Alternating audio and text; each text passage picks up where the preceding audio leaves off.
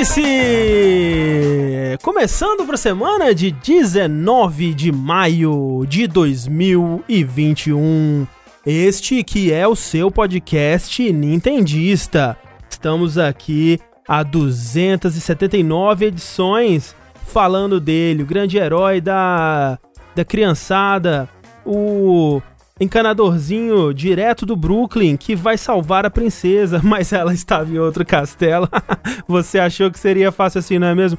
Quem achou que seria fácil assim também é o Eduardo Sushi. It's a me, Sushi! Que está aqui hoje para anunciar o lançamento de um novo amiibo. Exato. Um amiibo que é um amiibo muito bonito, né? Ele é muito simpático, ele é muito formoso, muito chavoso. Mas o principal dele é que ele desbloqueia uma função muito especial. E é um amiibo para ser usado com todos os jogos da From Software, que é um amiibo que é o Hidetaka Miyazaki, assim. E ele desbloqueia o segundo analógico em todos os jogos da From Software. Eu quero um amiibo do Natoshizinho, fazendo não, favor. Não, não, não, não, não, não. É... Isso é como querer o Jumpman ao contrário do Mario, Sushi. Você tem que estar atento às novas modas da juventude. É, eu irei espalhar a palavra de Natoshizinho. Mentira, Natoshizinho fazia merda pra caralho, eu tô começando a ver. Quem é Natoshi? É, Natoshizinho, ele era o fundador da From Software, designer do primeiro Kingsfield e foi meio que o consultor e designer assistente em quase todos os jogos da From até metade do PS2. Ele era o que o Miyazaki é agora, mas ele era uhum. no começo da From. E ele era pequenininho, por isso chamava de Natoshizinho. Ah, aquele ah, Natoshizinho. É. é. Não, não, eu, falo, eu falo como se fosse tudo junto, mas é Natoshi-Zin. Ah, tipo invasor, né? Tipo Exato. Invasor, primo do invasor. Exato. Mas além do amiibo do Miyazaki, que eu vou lançar aqui a contragosto, nós temos também Rafael Kina, que irá lançar também um amiibo, por que não, entrar nessa não. festa aí dos bonequinhos tudo. E o amiibo do Rafa vai ser um pouquinho peculiar. Hum. Ele vai ser temático, que vai ser a poltrona do Rafa com o microfone vermelho, sem ele, porque às vezes ele senta fora da câmera e fica só o sofá e o microfone. E o que o amigo dele vai liberar é independente do jogo que você colocar, ele vai falar obrigado. Obrigado. Eu estou aqui, André. Você não vai poder me automatizar as máquinas. Jamais tomarão o meu lugar. Porque. automatizado. Esteja automatizado. Droga. Uau, mas ale além de mim, Rafael Kina, temos hoje aqui também ele, o convidado de hoje, Yokotaro? Não. Tengu Maru. Oi! Que sou eu. Ele, junto, junto a, a, a, Square, vai lançar aí um novo amiibo especial que é a cabeça gigante do Emil. Olha só que loucura, já demonstrado aqui em câmera, que vai desbloquear o final F de Nier Replicante, no qual você descobre que todo mundo morreu e nada valeu a pena. Ó, oh, louco, que é isso? Que loucura. Mas isso já é normal, né? Já normalmente é... já é assim. É, mas assim, esse amiibo, Rafa, ele é um amiibo que eu consigo ver acontecendo eventualmente, sabia? É. O Emil? É. Eu compraria. É. Sim. Não por nada. Não é, tipo, se o Nier Replicante, ou não sei, não o Replicante, mas se fizer um novo Nier aí e tiver um Emil de novo e sair pro Switch ou pro console da Nintendo que for na época, é um amiibozinho, pô. Cara, porra, bota o, bota o Emil no Smash. E isso? ou, Ué. o Emil é um bom personagem pro Smash, eu acho. Ele é bonito. Mas aí ia ser qual Emil? O Emil Exu Caveirinha? O Emil Exu Caveirinha dos Quatro Braços? O Emil Exu Caveirinha que fez é, harmonização facial que deu errado?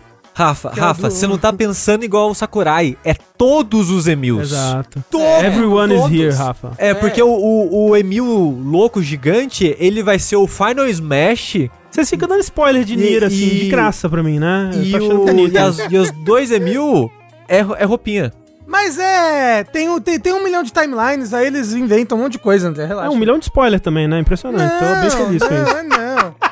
Inclusive, ô, Tengu, eu, eu, eu ia perguntar pra você. Pergunta pra eu, eu tava vendo você jogar Drakengard 3. Uhum. E a, a. Eu ia falar, a Zero é uma proto uma proto-Kainé, né? Mas é o contrário, né? É o, exatamente. Porque o Dragon Guard 3 veio depois. Eu achava, eu achava que o Dragon Guard 3 era de Play 2. Não, é Play 3 já. É o, é o jogo do fim do Play 3. É, nossa, e parece do começo, né? Que e parece que de Play 2, é incrível. É, é bem incrível. Não, e olha que o emulador tava bonito. Tava é, então, bonito ele tá, tá rodando bonito, mas ele é, é, é lamentável, assim, um bagulho lamentável.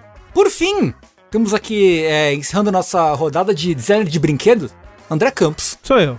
Ele mesmo, que vai desenvolver um amiibo aí para todos os amantes da alta televisão, né? Do, do, do consumo de a highbrow televisão, assim, uma coisa bem sou eu. elevada culturalmente.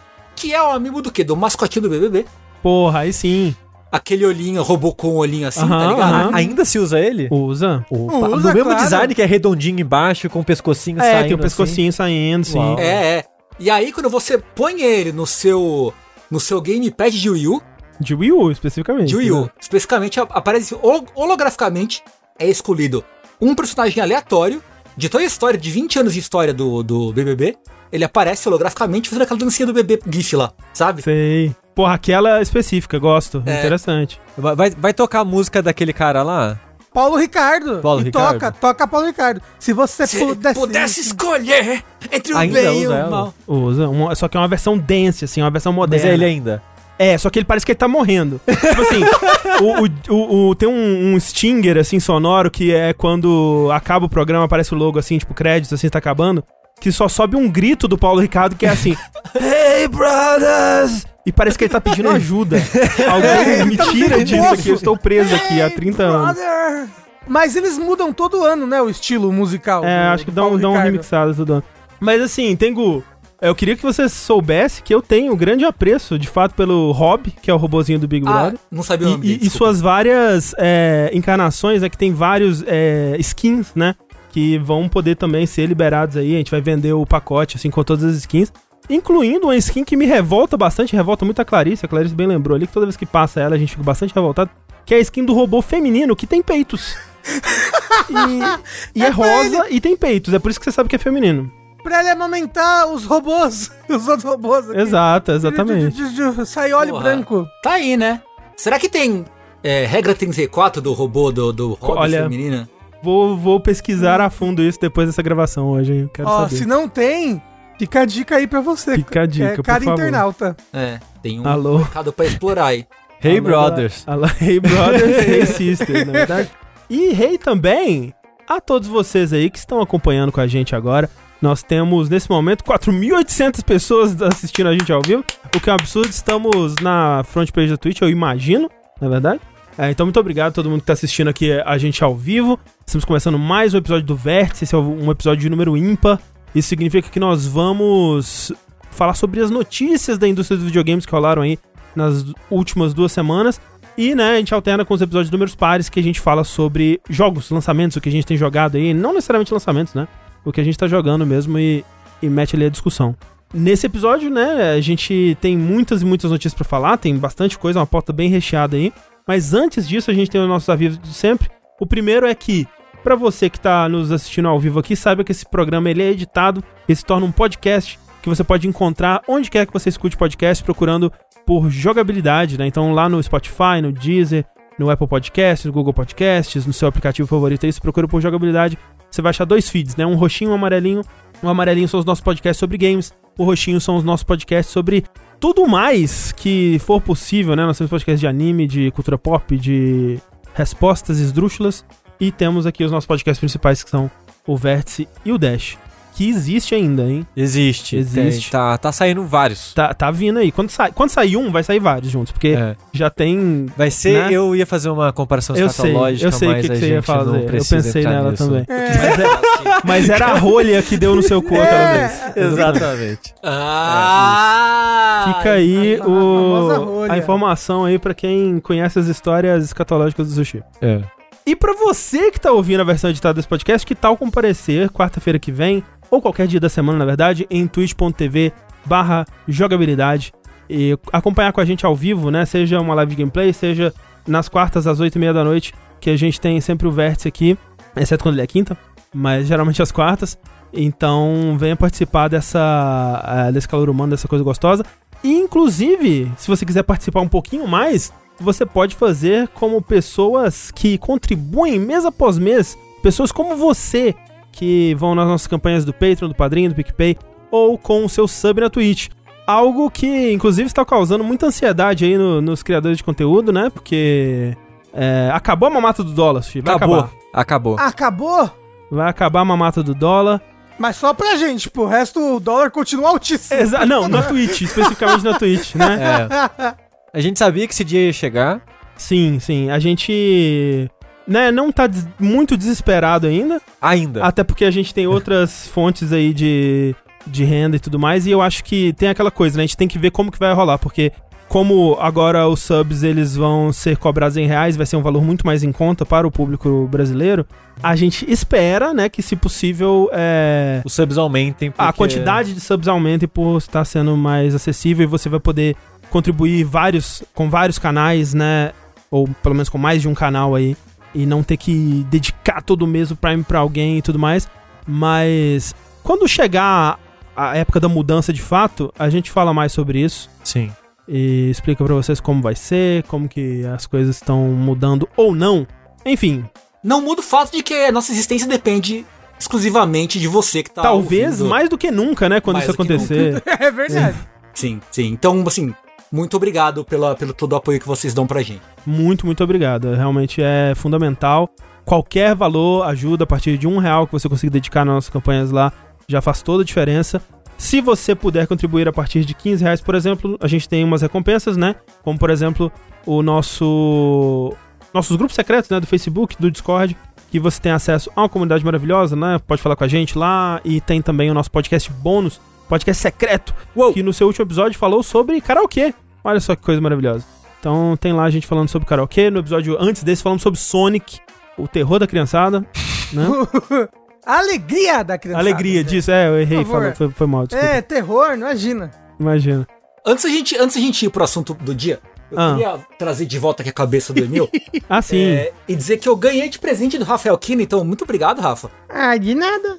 O porteiro ligou aqui e falou: Rafael Kina, é pra você? Aí eu, ah, é. É pra mim. Aí, tipo, virei pra Agnes e falei: por que, que mandaram alguma coisa pro Rafa aqui por algum motivo? ah lá, não, eu sei o que é. Eu, ah, tá bom, ok. Ah. E aí, o Rafa me mandou um, um Emilzão e um Emilzinho. Olha aí. Né? Olha só. Pra quem tá ouvindo versão em áudio, são duas almofadas de Emil do, do Nier. Tem uma grandona e uma pequenininha. E eu gostei muito, obrigado, Rafa. Feliz aniversário! Obrigado, obrigado. Feliz aniversário. E veio, uma, veio até uma, um bilhetinho de parabéns com um fanart romântico do Nines com a 2B, assim. Fiquei muito emocionado. É, aí disso eu já não sabia. É, eu só veio, falei, sei lá. Eu, eu falei pra moça, moça, escreve assim, feliz aniversário, coração. É. Manda uma foto do, do, do fanart aí pra nós depois, eu quero ver. Eu mando, eu mando depois. Aí é, tipo, eu falei, ah, nossa, o Rafa até, sei lá, mandou alguém desenhar um bagulho, pegou na internet, sei lá, tá ligado? Mas tá o um papelzinho aí com parabéns, não sei o que, e um desenho. Mas fica a pergunta, Tengu é, romance entre Nines e 2B é moral? É, vai. É robô. Eles não são parentes? É fria. É fria? É fria. É cilada. É cilada? É cilada. É, é, cilada, é cilada, mas e romance entre o Nier e a Kainé? É cilada. É, eu não sei se é cilada também. Não sei. É cilada. Não sei se é cilada. Não, é. Eu só, eu só quero saber se ele não é parente, né? Não, ah, é, não, não, não, não, é. Nada disso parente, é. André. Entendi. Robô é tem parente. Robô. Ou é tudo parente, né? Ou é ninguém parente, ou é todo mundo parente. Mas assim, se for criou. pensar assim, teve um bichinho que virou um milhão e a gente tá aqui. É a gente é todo mundo parente. Isso é verdade. É. Não, mas peraí. Aí tá abrindo a porta aí. É, é o que o Sushi quis dizer é: incesto tá valendo. Isso, Tá é valendo. Isso. Tá liberado. Mas é tipo, se dois robôs da Philips Valita se apaixonarem, uhum. tá tudo bem. Não, tá. porque os dois são da Philips Valita. Tem que ser um da Black Decker ah. e o outro da Philips Valita. Não, mas eles só são da mesma marca. Peraí, Philips e Valita são uma única empresa hoje em dia? São. Eu acho que sim.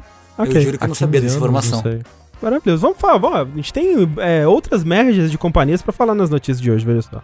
Mas eu quero começar aqui então com uma notícia que envolve, na verdade, uma briga, né, entre as duas grandes empresas aí que nós já falamos sobre no no vértice de notícias passado, né? E eu acho que a gente vai continuar pipocando algumas notícias desse assunto aqui por bastante tempo, porque tem rendido bastante coisa curiosa, muitas coisas inusitadas.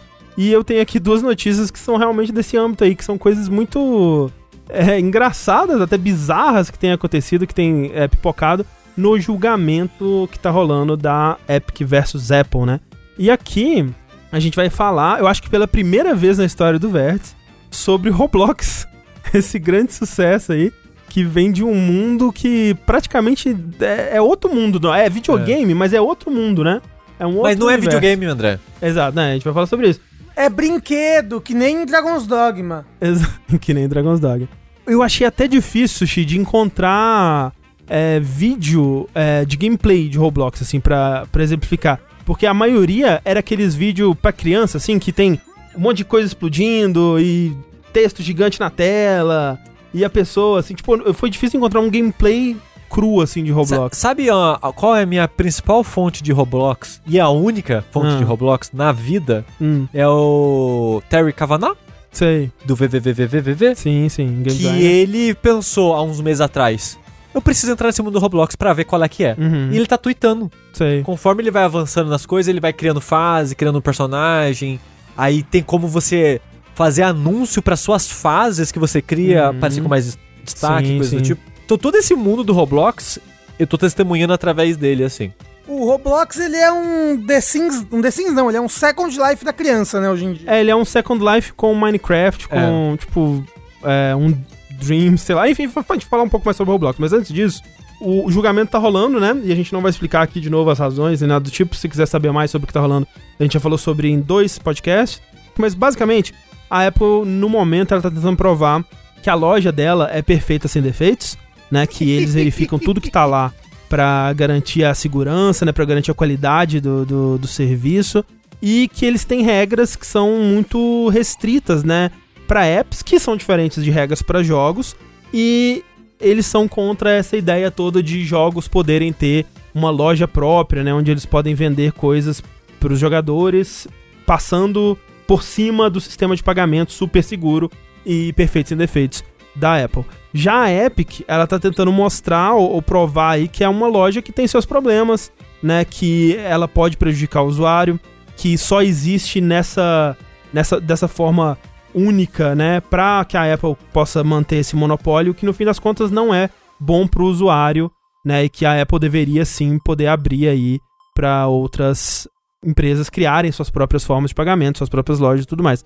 Então eles trouxeram o caso do Roblox, né? Que é um, um programa muito curioso aí nessa, nessa brincadeira toda. Porque o Roblox ele é um jogo online, multiplayer, né? Ele é meio que uma plataforma social também, como falaram, é meio que um Second Life, né? Ele tem muito uma parte social, de conversar e de, de viver a vida, né? Virtual ali. Você diria, André, que Roblox ele já tá se preparando para aquele mundo interconectado metaverse. do metaverse? O, a empresa do Roblox já chamou o Roblox de metaverse algumas vezes, sim. É. É, A, a empresa dona do Roblox, a Roblox. É a Roblox, exatamente.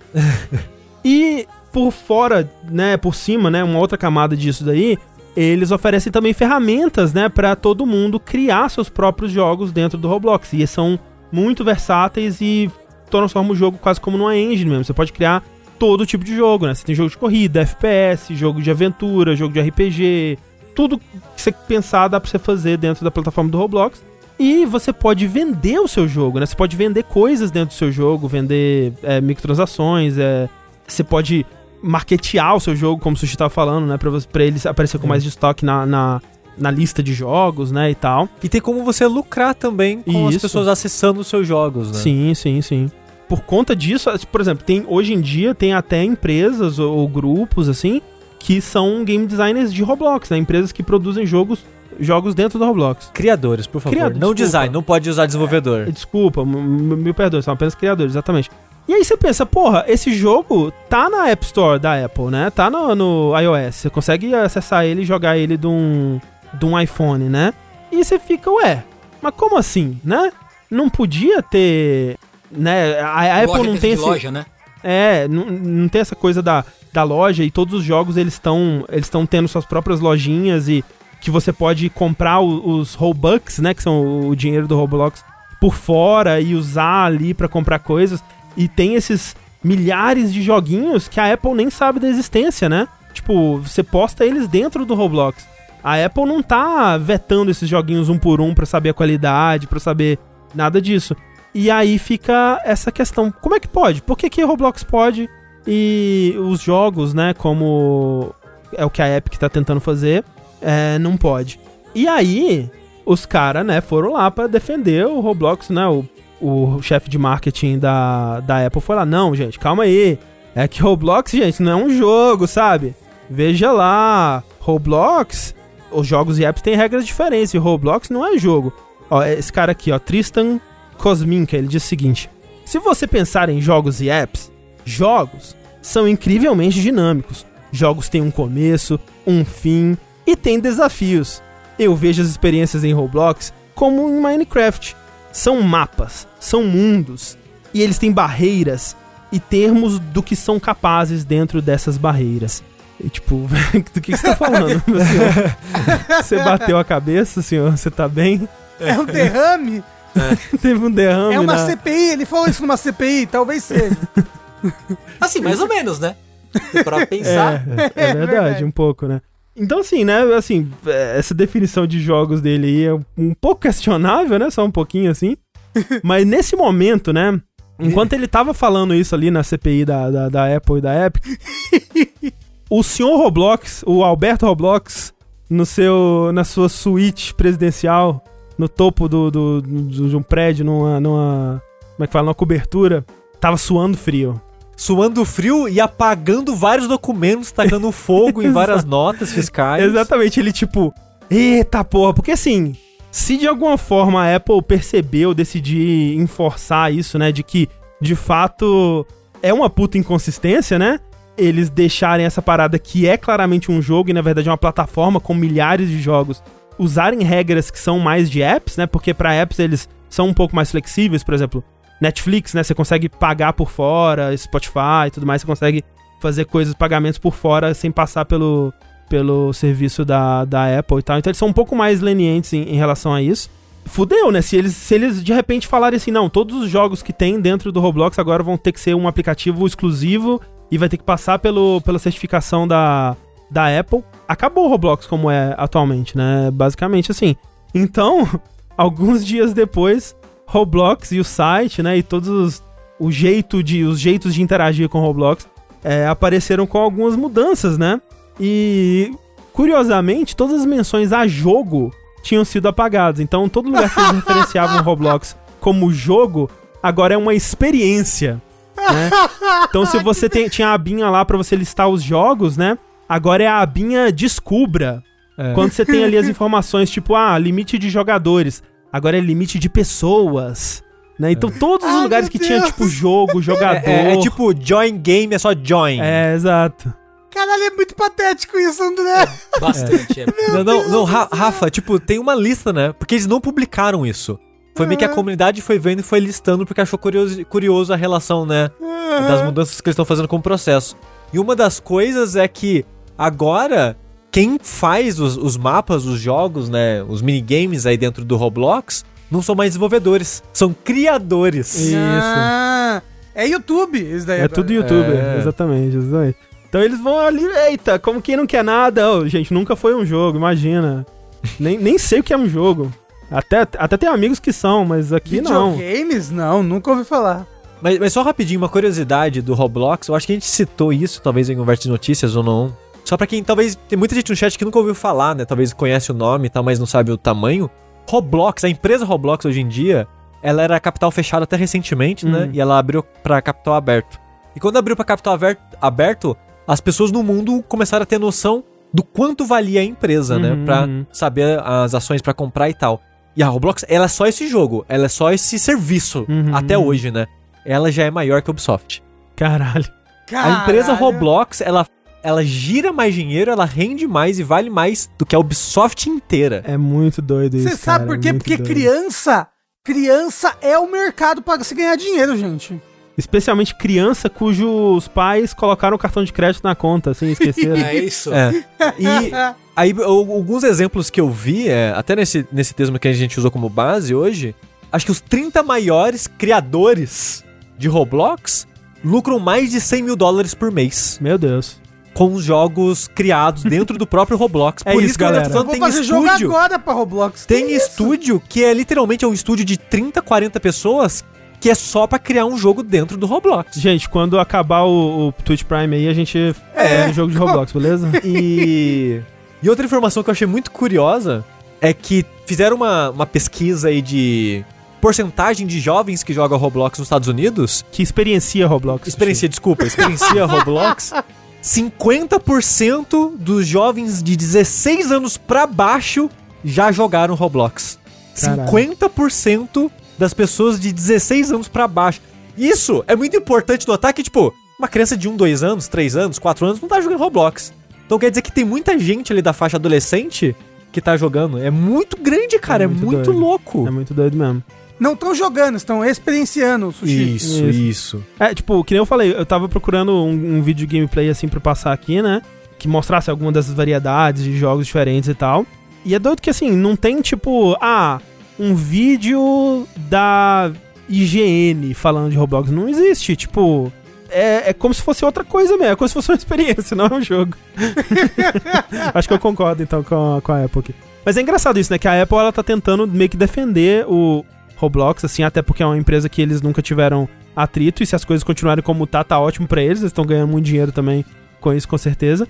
Só que hum, é muito engraçado esse, os argumentos, né, usados.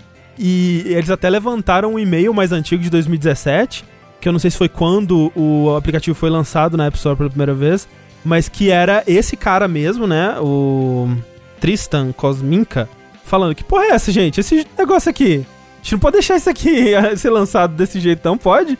E não se sabe como que resolveu, se eles chegaram num acordo mútuo ou se eles simplesmente decidiram ignorar, mas trouxeram esse e-mail, de alguma forma descobriram esse e-mail e tá, Caralho, tá sendo como? usado no, no tribunal também. Então talvez as coisas fiquem ruins pro Roblox, que deve estar se preocupando bastante, né, pra perder Ah. uma plataforma como o iOS, eu não sei né, qual a porcentagem né, de jogadores ou de renda que eles tiram do iOS, mas deve ser bastante, né? É de iOS só, eu não sei, mas eu acho que a maior parte do público é só através do celular. É, sim, imagino que sim. E é muito louco, porque a Roblox, ela achou. A Roblox, no caso, a empresa, ela achou uma fonte de dinheiro que ela lucra dos dois lados. Porque se a pessoa tá dentro daquele ecossistema consumindo, só de estar lá, você vai estar vendo ads e coisas, Uhum, uhum. você vai estar gerando dinheiro pra Isso. empresa. Sim, sim. E possivelmente você pode, né, colocar um dinheiro de verdade pra comprar roupinha, comprar alguma coisa. Aí tem o lado do desenvolvedor, que você também pode gastar dinheiro de verdade pra impulsionar Uhum. o seu jogo dentro daquele universo, daquele mar de outros jogos, para as pessoas verem o seu jogo. Então ela lucra com os dois lados. É muito inteligente, né, cara? Caralho, é porra. É QI de 3 mil mesmo. Sim. Incrível. Mas outras empresas aí estão sendo pegas também no fogo cruzado de Epic versus Apple. E um caso também um tanto quanto curioso é com o it.io, né? Não sei como é que fala, itio, itio. Eu vou falar itio, né? Porque, enfim. O que aconteceu? Antes do julgamento, uma coisa que a Epic anunciou é que ela ia estar trazendo a plataforma do itio pra dentro da Epic Game Store, né? Então, atualmente, você pode ir lá na Epic Game Store, procurar por itio e você consegue baixar um aplicativo que fica instalado lá como se fosse um jogo, né, na sua biblioteca, você abre, você tem acesso à loja do itio e né, lá tem que, que é o itio, Sushi? É uma loja de jogos digitais. Uhum. Só que a diferença do Itch.io é que ele é mais acessível e aberta para um público geral e mais amigável para indie. Você pode até, por exemplo, colocar um jogo de graça, você pode colocar Naquele esquema de Naquele- pague quanto quiser, Exato, esquema, que eu acho que a maior parte dos jogos que eu Uhum. conheço, pelo menos do Itch.io, é nesse esquema de ou, se você puder pagar uns 5 dólares aí, eu agradeço. Mas você paga o que você quiser. né? Uhum. Normalmente é bem assim o sistema deles. E eu confesso que eu achei bem curioso saber que Uhum. tem o Itch.io dentro da Epic, porque é como se tivesse um, um aplicativo da, do Steam dentro da Epic, né? Sim, sim. É, bem próximo disso. Mas é, realmente, assim, o lance é, é que a loja ela tem uma, uma, uma divisão do, do, de lucro é, entre é, a loja e o desenvolvedor que é a melhor do mercado atualmente, né? Que é 90% pro desenvolvedor e 10% pra, pra loja. Comparando com a Epic, por exemplo, que é 12, É né? 12, é exatamente, é um pouquinho melhor, mas né, melhor. Então a- a- até tem jogos maiores, né, em jogos indies maiores que estão começando a lançar na itch e geralmente é o melhor lugar pra você comprar um jogo se você quiser beneficiar o, o desenvolvedor, porque lá é onde eles vão receber a maior parte do, do, do valor. E tem toda essa cena também de desenvolvedores muito pequenininhos, né, de De Game Jam, de um de Game coisa. Jam, de, de jogos de aventura de texto, né? E até um- uma cena bem forte é, LGBTQ, né? Que lança jogos sobre essa temática que não teriam visibilidade em outras plataformas. Jogos bem pequenininhos, bem experimentais mesmo. o exemplo de algo relativamente conhecido na internet, que esse, essa parada tá no Itch.io, é aqueles demos de PS1, né? Aquele Uhum, Haunted de PS1 sim, demos, que sim. já faz acho que uns 3 anos, que vários desenvolve- desenvolvedores indies se juntam pra fazer experiências pequenininhas, né? Jogos pequenininhos e compilar como se fosse um disco demo do, da era do PS1. E normalmente isso é disponibiliza- disponibilizado através do Itch.io, né? No Itch.io é o que tinha aquele agar.io? Agario? É um negócio Não, assim, Isso é, que não, não. não, isso é- isso é outra parada. É um outro site. O ponto que, que é io. ponto .io, então? É uma terminação de, de site engraçadinha, né? Dessas moderninhas aí. É de algum país, né? É, deve ser de algum país, não, eu não sei, sei. qual. Eu achei que, que era tipo um jogo que tinha sido desenvolvido e lançado no Itch.io, sei lá. É, entendi. É, é um domínio. Uma coisa que o Sansigolo falou que é verdade, é, o Itch ele dá suporte pra você postar até jogos de outras plataformas, né? Se você fez um homebrew, assim, de... Por exemplo, no caso do Sansigolo, né? Que fez um Adventure de Saturno, né? Isso. É, você pode postar o jogo lá e a pessoa que se vire aí pra fazer rodar aquilo. Ó, segundo o Google, o domínio.io é o código para o território britânico do Oceano Índico. Olha aí. ok. Incrível. Indic Ocean. Exatamente. Enfim, mas o fato é que hoje você pode ir lá na Epic Game Store, né? Você tem acesso a, a- ao front-end ali, a loja da, da IT, né? E, e a dona Apple, né? Ela tá usando isso, a presença da IT, pra mostrar pra, pra juíza ali do caso, né? Que a Epic, ela não se importa com a qualidade do, do seu serviço, a qualidade do que tem no seu catálogo, com é, fazer a curadoria desse, desses produtos. E ela tá usando o Itch pra mostrar isso porque ele é, chega lá, ô, ô senhora, senhora juiz, você sabia que nessa loja que você consegue acessar através da, da Epic, você pode baixar umas coisas que tem sexo. Sexo. E aí, meu Deus, oh meu Deus, sexo nos videogames, nossas crianças estão destruídas. Oh não. É, então eles. O advogado falou assim: é, jogos adultos dos quais a gente não tem nem como falar sobre numa corte federal aqui.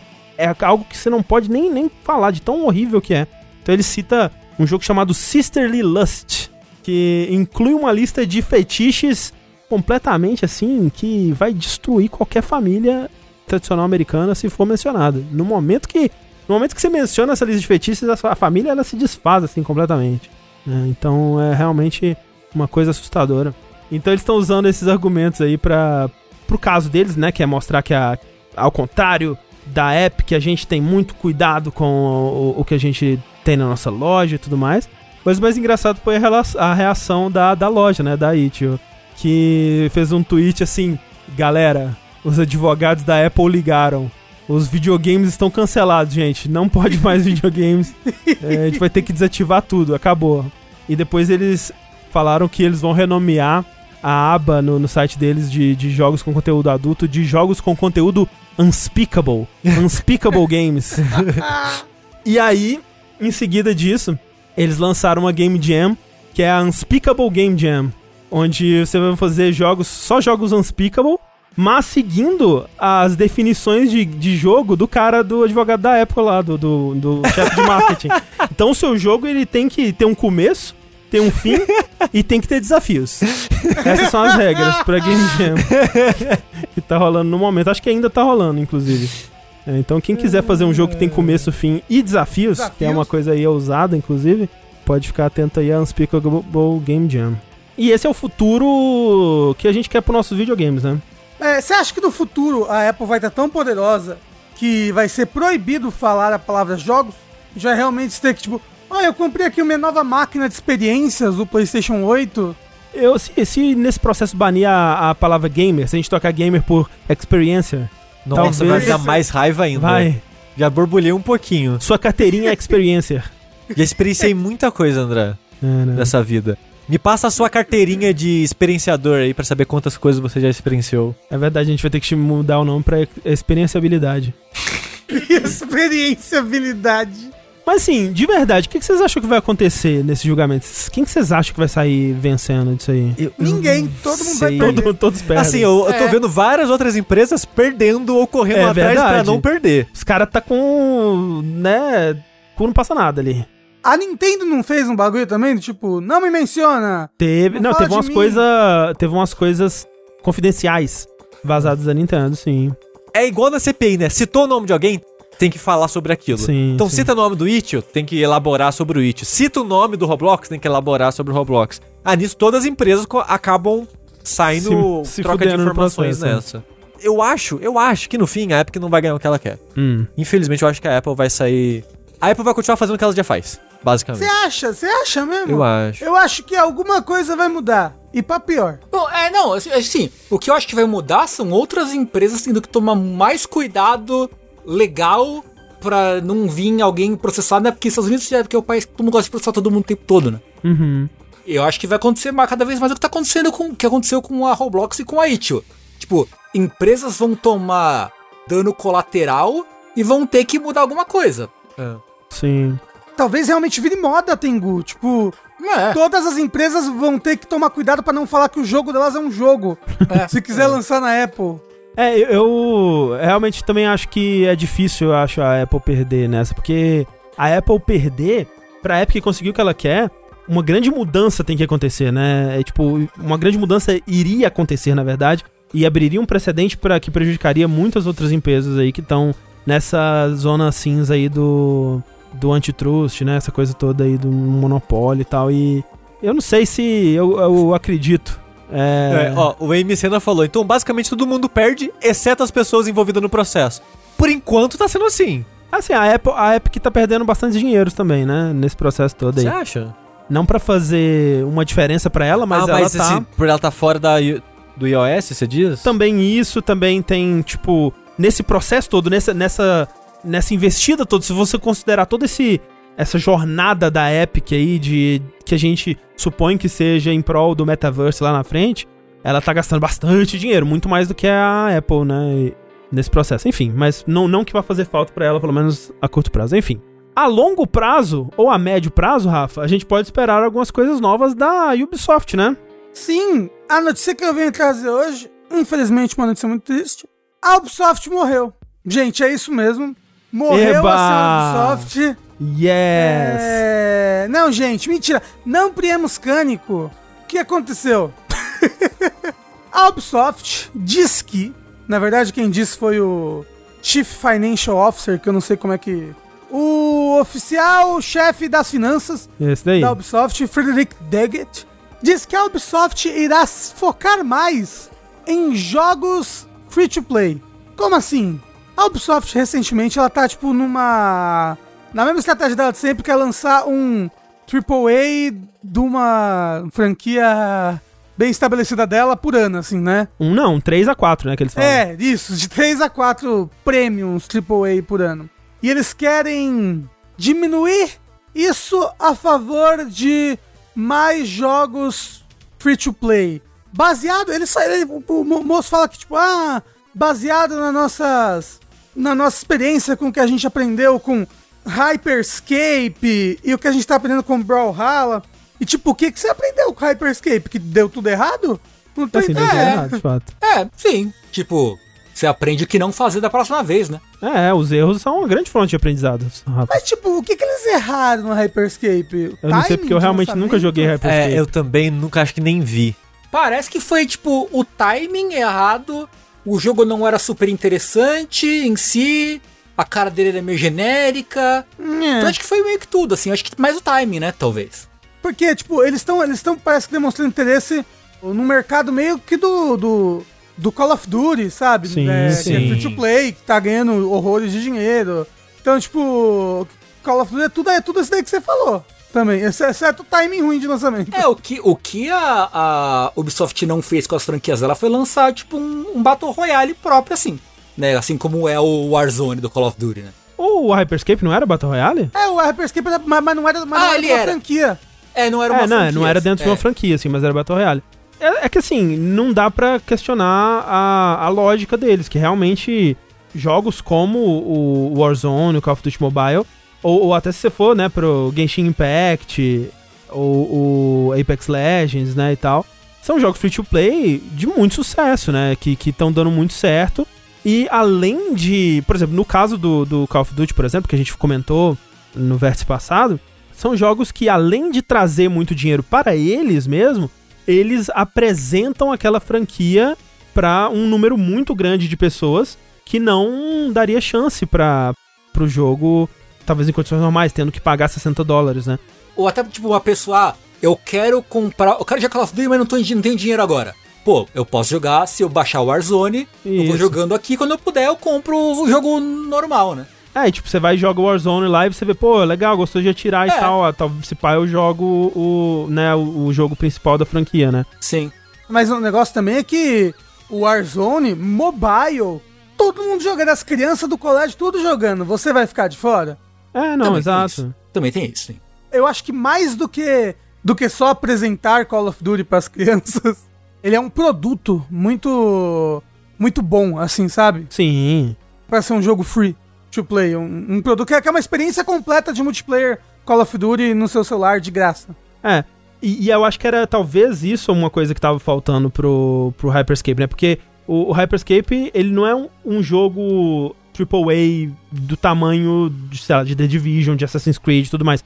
E é isso, é a mudança que eles estão colocando agora, né? Porque eles falam assim, ok, a gente vai se dedicar mais em jogos free to play, mas não vão ser jogos rápidos e baratos de produzir pra gente soltar vários no ano, não. Vai ser na escala e investimento e qualidade de produção de um jogo AAA, só que um jogo free to play. Então, assim, por exemplo, né, um, um que eles anunciaram umas semanas atrás aí é o novo The Division, né, que é o Heartland, se não me engano, que vai ser free to play, vai ser o próximo jogo de The Division, só que free to play. Então é meio que esse caminho que eles estão querendo seguir, né? E aí talvez seja só um experimento temporário, realmente, ou talvez eles alternem, porque assim, a- as coisas na indústria são muito cíclicas, né? Então a gente tem épocas onde, gente, acabou o jogo single player, agora é só multiplayer. Gente, acabou o jogo de pagamento único, agora tudo tem loot box. E as coisas vão fluindo, né, de acordo com o que os jogadores vão interessando e desinteressando com o tempo, né? Não, não, não, não, não. De acordo com o que as empresas acham que vai dar mais dinheiro no momento. É, e aí tem que dar ou não, né? E aí os jogadores têm que demonstrar interesse ou não por aquilo. E no momento, né, esses jogos maiores free to play, eles estão dando muito certo, né? Jogos com investimento de AAA de 60 dólares, porém free to play, né? O Warzone, o Genshin Impact, a Apex e, e tudo mais, né? Então faz bastante sentido. Que eu ia falar do Genshin, que a experiência minha com o Genshin é só free to play, pay to have fun, assim, tipo, sabe? Ah, sim, não, eu não, tô, eu não tô dizendo que são jogos que eu gostaria de jogar, não, de forma alguma. Eu não tenho nenhum interesse, na verdade.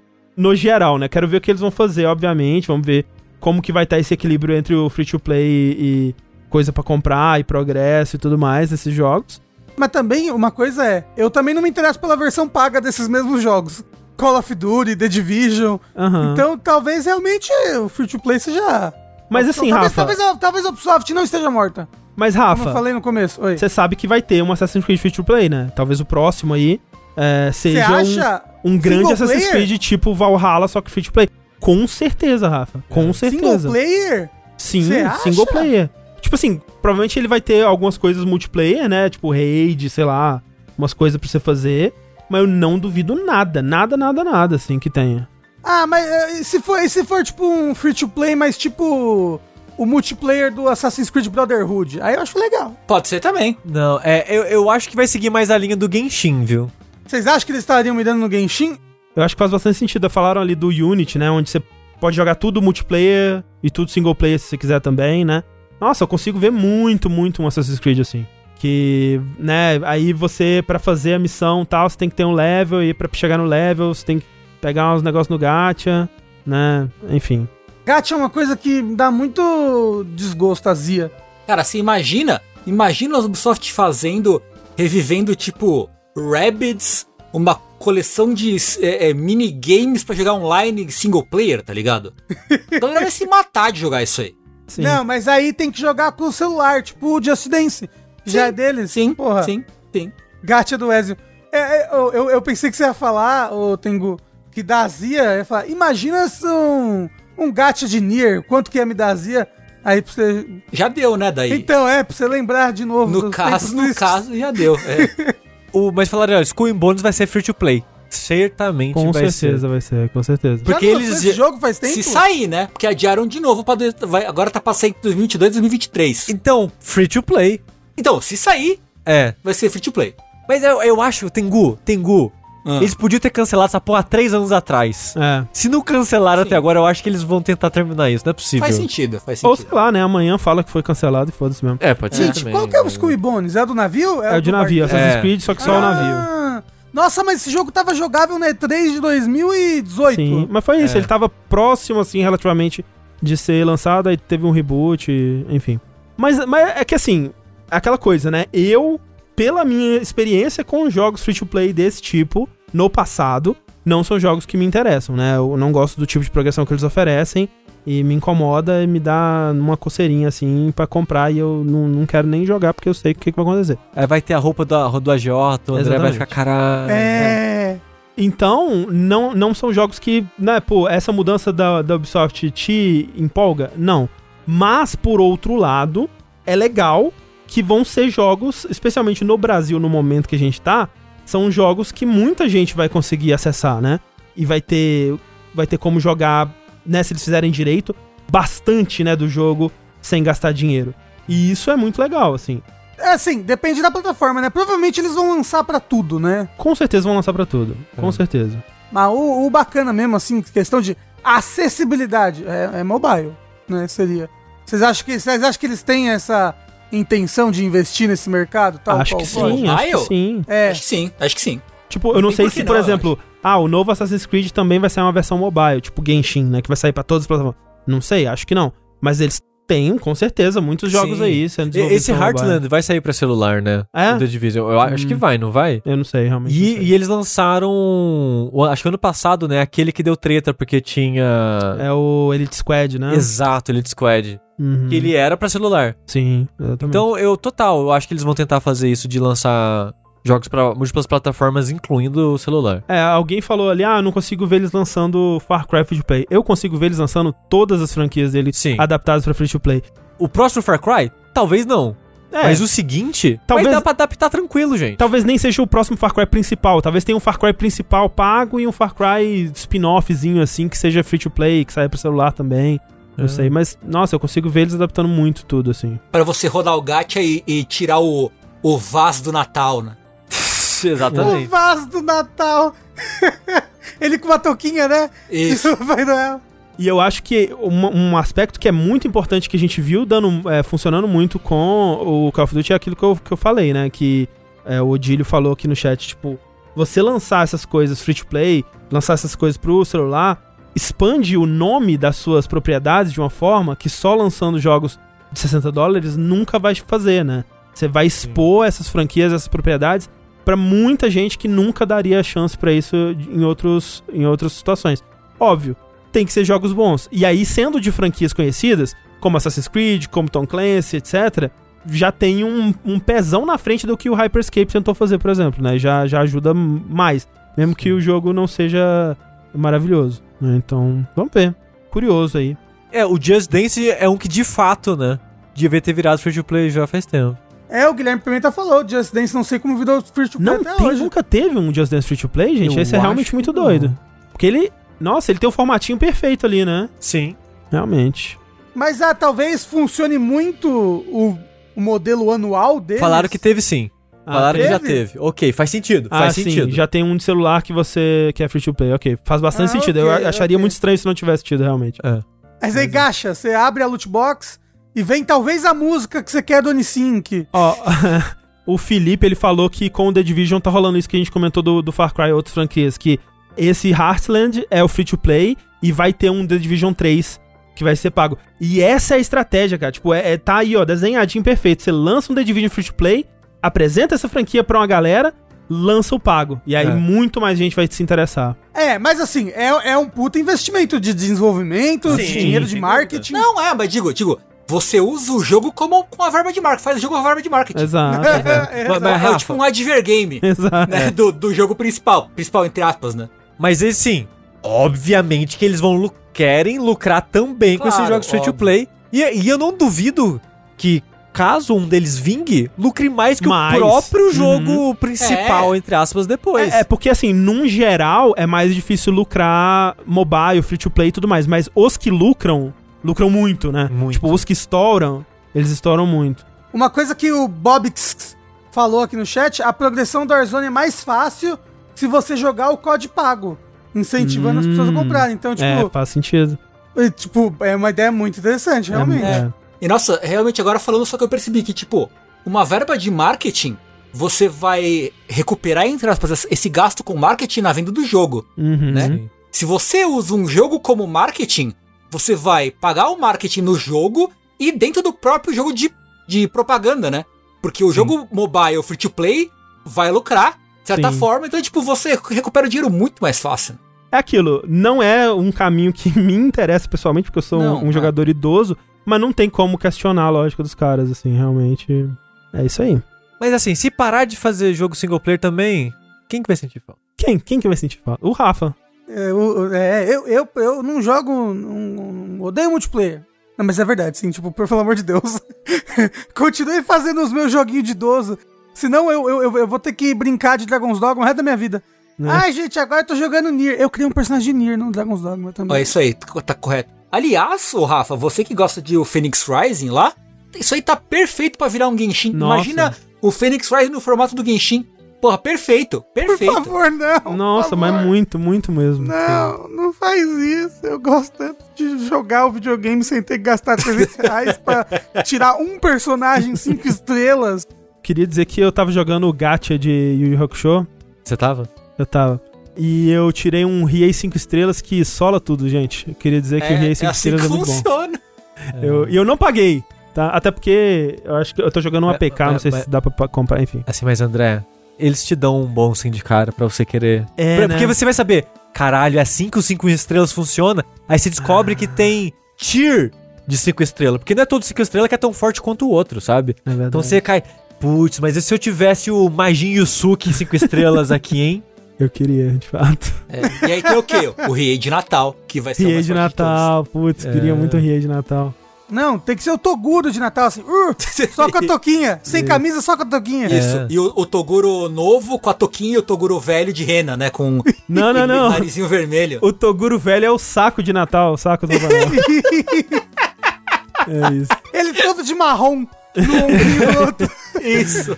Mas, mas- mas esse jogo é o quê? Ele, ele é lutinha em tempo real? É igual todos os gatos, Xi. É lutinha que o, o personagem luta automático e você aperta um botão pra dar especial. Aí eu te vendo a palavra do King of Fighters. Ah, não, é, tem exceções. que é beat 'em up. É, divertido.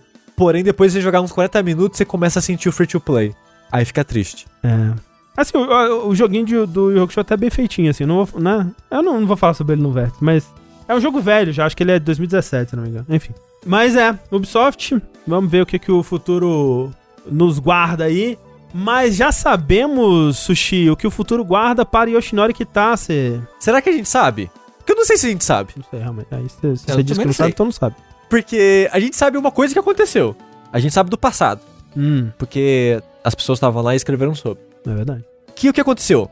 O Shinji Hashimoto, que era o antigo brand manager da série Final Fantasy na Square Enix, ele está saindo do seu cargo, indo pra um que a gente não sabe exatamente qual é.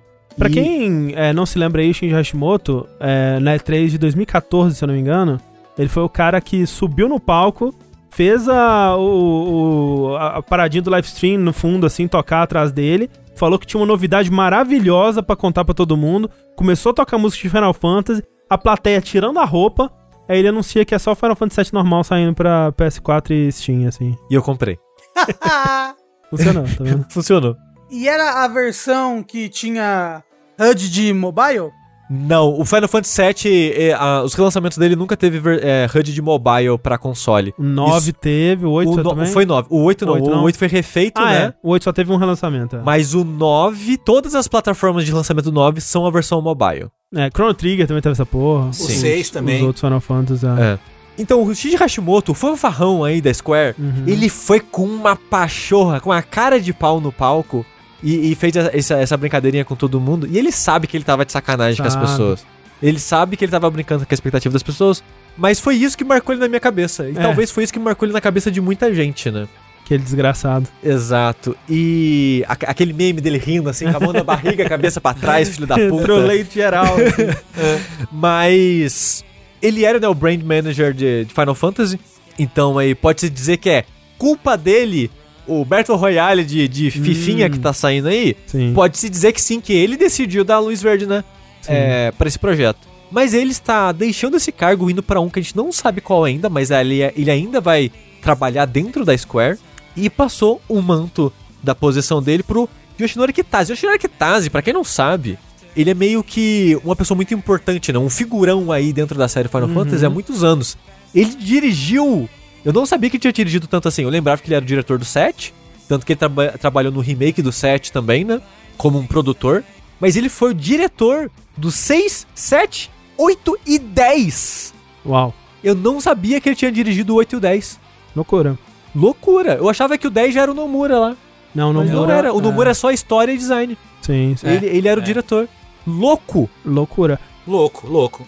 Ele tá na Square há bastante tempo, né? Sim. É, é, tipo, desde tá. o começo dos anos 90 mesmo. Começou trabalhando com, com Saga, com é, Seiki Nesetsu, né? E tal. É, e meio que.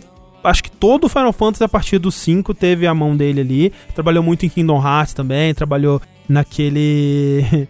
Parasite Eve de PSP, o Third Bird. Esse é ruim. Mas, assim, uma pessoa que eu respeito é, os trabalhos dele no geral, assim, pelo menos ele trabalhou em projetos muito bons, vai saber o quanto de fato é a mão dele. Mas vendo as entrevistas e as coisas do Final Fantasy Remake, parece que ele era até bastante bom na massa, até com o próprio remake, apesar dele ser um produtor, uhum. parece que ele teve bastante, como que eu posso dizer, influência no desenvolvimento aí, uhum, né, do uhum. set remake e tal. E eu fico curioso para saber o que ele vai fazer agora num, num papel mais de diretor da marca, né? O que, que ele vai decidir o que, que, vale a pena fazer e o que, que, não vale a pena fazer, sabe? É que o, o, Shinji Hashimoto, ele me parece um cara que ele sempre foi mais da parte administrativa mesmo, né? Eu não sei se ele já trabalhou mão na massa no, nos jogos, até teria que dar uma olhada nisso. E o Kitase, ele, né, começou como game designer, começou como escritor, né, do, dos cenários que eles chamam e tal. E ele conhece muito a franquia, né? É, e também porque o papel de produtor no, no Japão mistura muito com a parte uhum. criativa por algum motivo, né? Sim, sim. sim. Então eu fico bem curioso para saber o que vai sair disso, se, se vai ter algo que a gente, como público, vai notar a diferença ou não. Porque a série Final Fantasy, ela.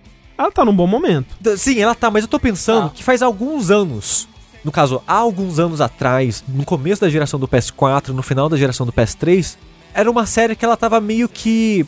parecia que abandonada, de certa forma. É, eu lembro que quando saiu o 13 e estavam rolando as sequências do 13, sentimento com Final Fantasy era, tá bom, gente, já pode, né? Exato. Já Valeu, pode parar. Né? É, é, já pode, oh, já já deu. Os lançamentos frearam bastante, o nome tava mais fraco, né? As pessoas é. já não estavam mais tão empolgadas para é. coisas do nome Final Fantasy no e geral. E foi também a época que saiu o 14 1.0, é todo mundo odiou também, era um sim, produto bem sim. merda, né?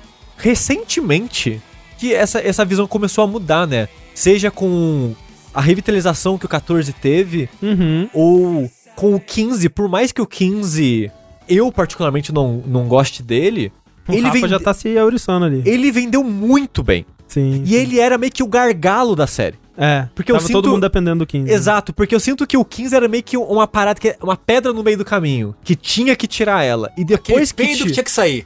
É. Aquele dash de The Last of Us 2. e depois... Aquela rolha do sushi. Exato. É. exato. E depois que o 15 saiu, foi indo. Tipo, foi. Aí saiu o 15, 15 coisa do 15, saiu o 15 Pocket, aí foi o remake do 7. Não, e, e no foi, momento, cara. assim, eu tô, assim, eu não tô empolgado pra Final Fantasy XIV, porque nunca joguei. Mas fãs de Final Fantasy que jogam 14, eu imagino que eles tenham motivo para estar empolgados para todas as frentes de Final Fantasy no momento, né? Com o Intergrade aí, ou parte 2 do remake do 7, com o 16, que parece muito da hora, e, né, novidades aí que saíram recentemente do 14, que também deixou a galera bem empolgada com as novidades, né, e tal. Sim. Então parece que eles estão mandando bem em todos os lados aí. É. Ainda que, ainda que eles, eles acabaram, né, cancelando os DLCs que ia ter pro, pro 15, né? Uhum. Que ia ter vários DLCs, acabaram cancelando todos e saiu um só, né? Não, são quatro, saíram quatro DLCs pro 15. Não, é que ia ter mais ainda, né? É. Ia, ia ter mais, ia ter mais. Ia ter, ia ter um episódio pra pra princesa lá. Ia, é, ia ter um, do, um da, do Nox da princesa, da, da, da menina lá. Da, da lança. Dragão, da lança, né? É. Mas acho que fora isso aí, fora essa, essa baixa aí, realmente, a Final Fantasy tá, vem vindo numa onda muito boa desde o lançamento do 15. É, Hum. Então, tá num ponto bem diferente, assim. Eu tô, eu tô até surpreso, parando pra pensar assim, o quão bem Final Fantasy tá, porque eu já comentei algumas vezes isso, que na minha juventudezinha, como o, o Mancebo Sushi na época do PlayStation 1, a Square, ela fazia os meus jogos favoritos. Uhum. Que no PS1 foi quando ela mais brilhou, fazendo um milhão de RPGs, né? Que o- na era do PS1, o RPG era meio que o gênero da moda, assim. Então eu gostava muito dos jogos da Square na época e eu pensava, quando eu crescer, eu quero trabalhar na Square. e depois, quando foi para a geração do PS3, assim, eu meio que tipo, o que, que é Square, sabe? O que, que é Final Fantasy? Eu meio que não era nem metade do que era pra mim enquanto eu crescia. E agora, eu tô bem mais animado de novo pra novos projetos da Square, novos jogos da, da série Final Fantasy. Tipo Final Fantasy XVI, tô bem curioso. Aquele lá, outro da menina lá, que anda muito rápido graças ao SSD, tô Aham. muito curioso também, sabe? É, tem esse daí também, né? A- aquele que era uma tech demo? Não, esse, esse daí é da Unreal, mas tem um outro. Eu não vou lembrar o nome agora, né? Que eles até soltaram o nome oficial depois, né? Sim. Eles- Forsaken. Forsaken? Forspoken. Forspoken. Isso. É isso. daí. menina anda com SSD no pé. é, tipo isso. Mas é isso, a notícia, era, a notícia era essa, a gente estendeu pra um milhão de coisas que não tinha nada a ver com isso. Mas é. Não, mas tem a é. ver. Mas eu acho que justamente por, por- pelo que tá você ser um cara vet- muito veterano da série e que bo- botou a mão na massa, né? Eu acho que dá pra esperar coisas boas, eu acho. Eu, eu espero. É, porque o que se espera de um cara como ele é que ele ele entenda pra onde direcionar, né? O que que o que que Final Fantasy pode ser, o que que ele e é, e é legal isso, né? De se eles conseguirem fazer, pode ser que fique uma coisa meio como a Capcom tá com Resident Evil, né? De você ter o 16 desenvolvimento simultâneo do 7 remake. Que a gente, eu- pelo menos, né? Eu acho que vai demorar bastante ainda, né? Pra parte Sim. 2. Pelo menos mais uns dois anos aí. E olha lá. E o 16, n- realmente não sei. Talvez ele lance nesse meio tempo. Talvez ele, sei lá, lance ano que vem, não sei. É, eu acho que vai intercalar, sim. É. Ó, eu acho que o 16 lança, tipo, em 2023. Ah, poderia Final ser. Poderia ser. ser. 16. É possível? Mas o bacana é que ele tá com uma equipe bem boa, né? Uhum, não é. tem uma parte da equipe do 14 e o Caramba 4 nele? Sim. É, é a mesma divisão da Square que tá fazendo o 16. Então, tipo, parece. Ai, vai ser muito bom. Eu quero estar tá vivo até lá. Cadê a vacina? Eu, eu acho, chute. Eu- Vocês sabem que eu sou péssimo em previsão, então já se preparem que vai ser exatamente o oposto do que eu vou dizer. É, então, ó, se você quer saber quando vai lançar, é o, o oposto disso. É, eu acho que o ano que vem é o 16 e no seguinte o remake. Então é ano passado que vai lançar. e ano retrasado Isso, o remake, isso. entendi. Se Exatamente. vocês procurarem nas lojas aí, já lançou, inclusive. Mas Tengu, olha só, a gente tem alguma noção então aí do futuro de Final Fantasy, um pouquinho da noção aí do futuro do senhor Kitase, mas tá difícil saber o futuro da Warner Games, né, no momento. Pois é, que loucura, né? Porque o Warner Games a gente fica falando aqui, ah, porque o jogo do, do Esquadrão Suicida, ah, porque o jogo do Harry Potter, ah, porque não sei o quê, porque essas porra nunca sai, né? Os caras estão fazendo o jogo lá e nunca sai. Tá, é verdade. E agora talvez seja mais difícil ainda. Uhum. Por quê? Porque a Warner Games, que é nada mais do que a divisão da Warner que faz o quê? Videogames, né? Como o próprio nome diz, ela será repartida, ela será pulverizada, tal qual que é uma estrela que é absorvida por um buraco negro. É verdade. Por que que aconteceu? Tem um negócio aí dos Estados Unidos que as empresas gostam de ficar fundindo uma com a outra, né? Ou se gosta, não como gosta. É, né? O pessoal gosta de, gosta de se apertar. Assim. E o que aconteceu? Recentemente, aconteceu que a AT&T, que é uma empresa, uma, um- uma empresa enorme, gigantesca, colossal de telecomunicações e conteúdo e, e tudo, Dentre né? outras coisas, né? É. dentre outras coisas, né?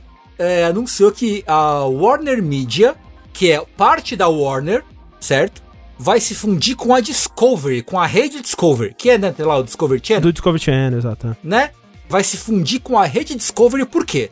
Por que, que as empresas norte-americanas fazem fusão? Para alcançar o sinistro, que é o monopólio, né? O vulgo monopólio. Assim. Ele tá, tá em busca desse sinistro aí, que é o monopólio de, de tudo que existe. Pra concorrer com a Disney.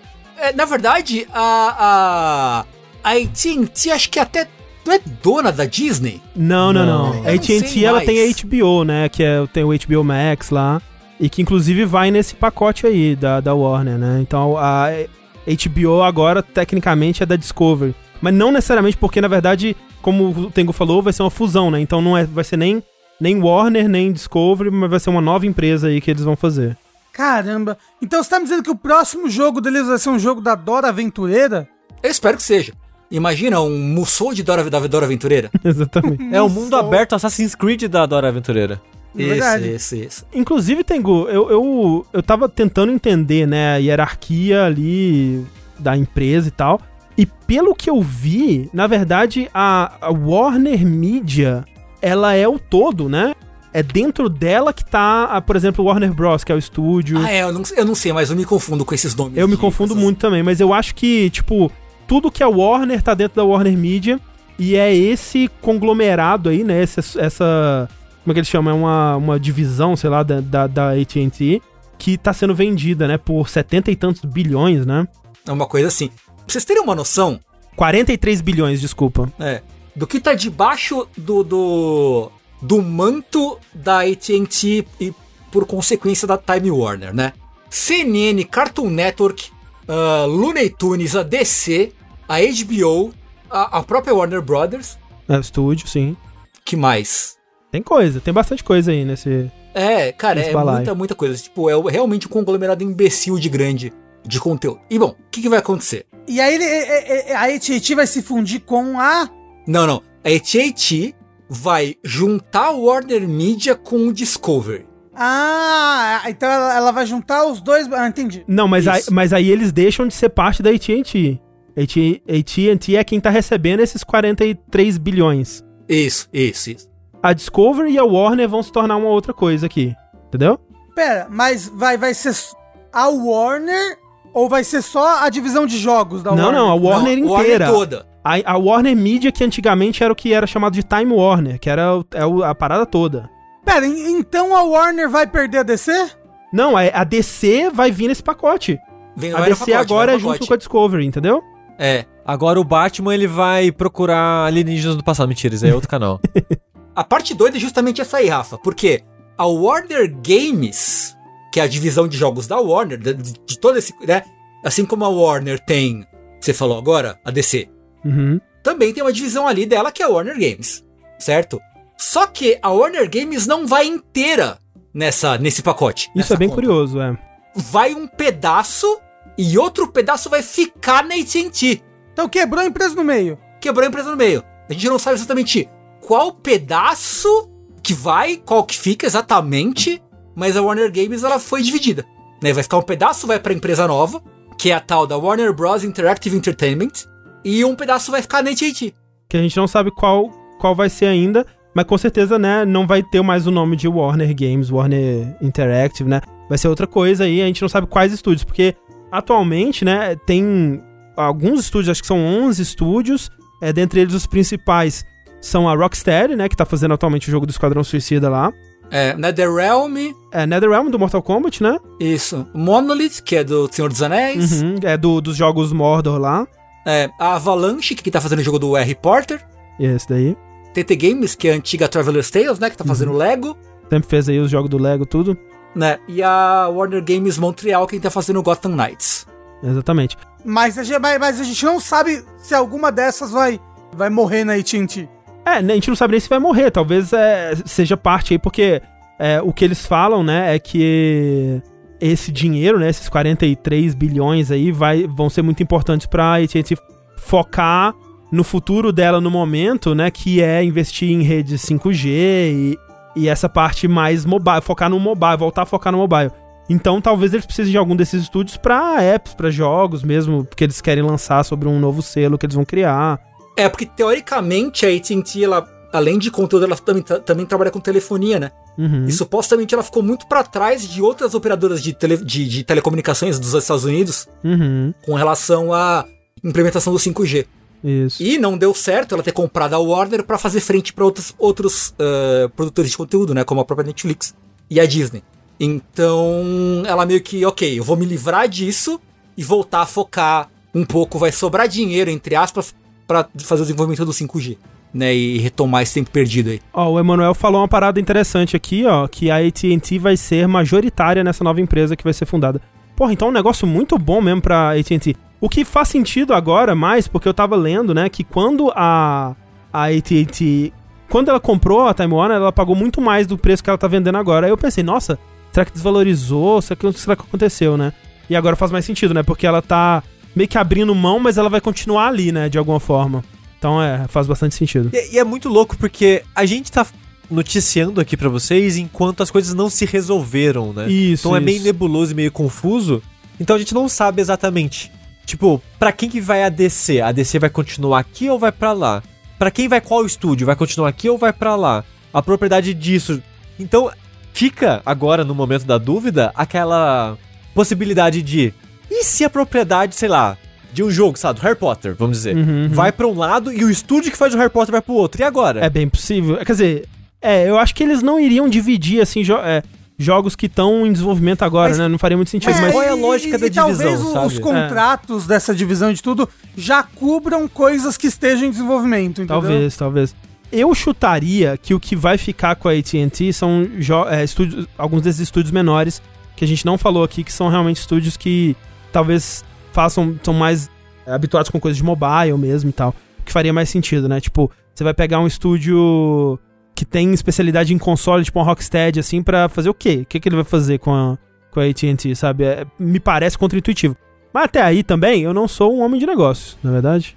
Eu acho que conforme a gente tá chegando nesse mundo do monopólio de todas as empresas virarem uma única empresa, tá ficando cada vez mais complicado pra gente que é de fora da área entender o que tá acontecendo nesse mundo. Não sei se vocês têm essa percepção, mas pra mim parece que tá cada vez mais complicado. Não, quando isso. eu olho essas hierarquias de empresa, eu fico, meu Deus, cara, mas como assim? Peraí, tem a, tem a Warner Media e dentro da Warner Media tem a Warner Interactive Entertainment, dentro da Warner Interactive Entertainment tem a Warner Games. Pra quê, sabe? Faz um... Ah, Mas André, mas tem muita mutreta financeira nessas paradas. Não, eu, eu entendo que deve. Assim, se, se a empresa tá tendo lucro, deve fazer algum sentido. Eu só não entendo o sentido. Ah, não, eu também não. Pra mim, parece uma cortina de fumaça deixar tão complicado. É, é pra não pagar imposto de renda. Exato. É. Ah, mas é que nem aquelas empresas que. Fora do entretenimento, sabe? Tipo a PepsiCo, que tem um. Não é? Não é a PepsiCo que tem um milhão de, de outras empresas. É a Unilever, A né? Unilever, não é, É, sim, também? sim. Enfim. Essa né? é, esse é o futuro. O futuro todo mundo é da Disney ou da AT&T, aparentemente. Não, o futuro, deixa eu falar, o futuro a gente vai morar num território que pertence a uma empresa. Ah, Tipo é. assim, ah, eu, eu, eu sou do país da Disney. Ah, já eu moro nesse bloco aqui da Netflix, Rafa. Muito melhor. Isso, eu moro no. Ah, eu moro no bloco da Netflix. Nem vai ser país, vão ser é, ilhas flutuantes porque o mar subiu. Exato. É, inclusive mostra isso no vídeo lá. É... o Matheus Cury fala. É engraçado que eles sempre lançam uma versão mobile dos jogos da Warner. Injustice, Mortal Kombat, tem esse joguinho de celular. Provável que esse estúdio que desenvolve. Então, pois é, eles devem ter, né, esses estúdios mais focados em mobile. E se eu fosse chutar, eu chutaria aqueles estúdios que vão ficar com a AT&T. Faz, faz, me parece fazer mais sentido, pelo menos. Por falar na desgraça que é viver a vida, Rafa. André, viver é muito bom, Uhum. apesar de desgracento. Então vamos todos mandar as nossas forças para que Daigo Umehara, famoso por pro- protagonizar o momento blá, blá, blá, 34 do, do 37. do- momento 37. Momento 37 do Evo, um momento mais icônico de, de campeonato de jogos de luta aí, que vamos torcer para que ele apresente mais melhoras ainda do Covid-19, porque ele foi hospitalizado com Covid-19, apresentou melhoras, mas ainda não está fora do. Não, não, não está em alta, né? Pelo que se sabe. Eu queria dizer que quando eu comecei a ler a notícia, eu fiquei preocupadíssimo pelo Daigo, porque ele foi internado porque ele. Ele contraiu Covid quando ele tava tendo tuberculose. Nossa. E eu, eu fiquei, morreu, já era, Ai, acabou o Daigo, não tem mais. Daigo não. É. E assim, e o Daigo, nas nossas cabeças, um eterno jovem, né? Mas ele não é mais jovem, não. É, tem seus 40, né, o Daigo? É. Que, ah, ah, Tengu, pra quem não conhece, não sabe do que a gente tá falando, quem que é o Daigo Mehara? Daigo Mehara é. Talvez seja, quiçá, o, o membro da comunidade de luta mais importante do mundo, né? Olha aí. Ele, né, protagonizou o tal do Momento 37, que é aquele vídeo do Perry, do Perry do Kane, Chun-Li. Maravilhoso. pá, pá, pá, pá, pá. É, é um vídeo que é, é muito bom até pra você mostrar pra pessoas que não entendem. Tipo, você precisa dar um contextozinho, tipo, ok, ó, nesse jogo aqui tem um negócio que é muito difícil de fazer, funciona assim. Agora assista esse vídeo. E, tipo, mesmo pessoa que não entende nada de Street Fighter consegue achar incrível, né? É realmente um momento. É, é bem não, especial. E, e, e porque ele, ele tá com nada de vida, ele tá com um pixel de vida.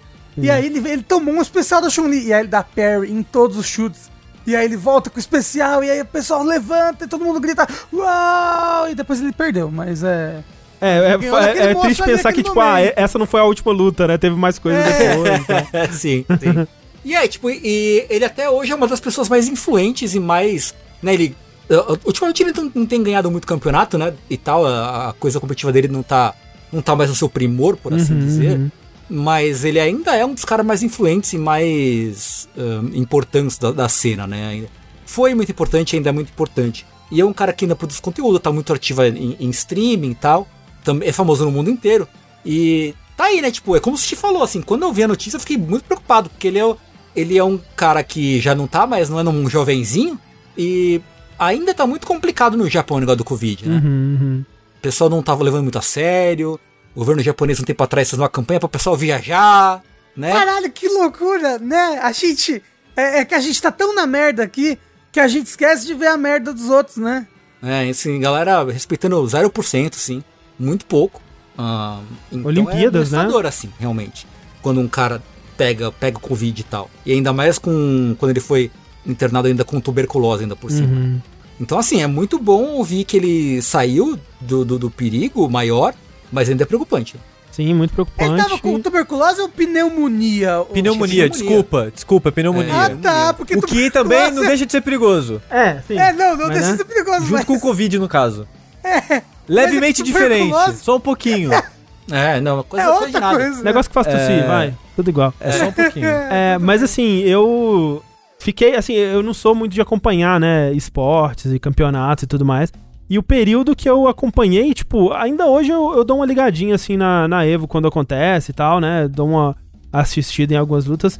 Mas os momentos que eu acompanhava mesmo era aquele auge do Daigo, sabe? Era Street Fighter 4, Super Street Fighter 4 ali, 2009, 2010 e tal. Que. Putz, cara, era. Era incrível, assim, era. Copa do Mundo mesmo. E muito porque ele jogava de um, de um estilo que era muito divertido de torcer para ele, porque dava a sensação de que os, a, né, todo mundo chegava com seus personagens cheios de, cheios de firulas e luzes e, e pulos e combos muito loucos e tal. E o Daigo retão lá com o Ryu dele, tipo. tipo ele só ali no. no, no é, rasteira média, Hadouken, uhum. né? No, no, na, no, básico, assim, no, no, no feijão com arroz do Street Fighter. E aí, Sim. assim, na, ele, ele fazia umas viradas incríveis, né? E, e putz, é, era é, muito legal de assistir. começava perdendo e depois é. virava e, e, ganhava, né? Era um era cara muito, muito divertido de torcer para ele, assim, era muito emocionante mesmo. Então, puta. Eu gosto do André já falando no passado. Não, pelo amor de é. Deus. É porque hoje Caralho. em dia eu já não acompanho mais. Ele mesmo já não tá é. tão ativo assim em campeonatos e tal. Ah, mas é porque a, a, a vida do, do atleta é muito curta, né? É verdade. E porque Street Fighter V não é lá essas coisas também, né? Assim, e ele já tá com 40 anos também, né? É, é deixa você aposentar. O joelho não aguenta mais como aguentava. né, os, os dedos não, não, não, não dobra mais direito, né?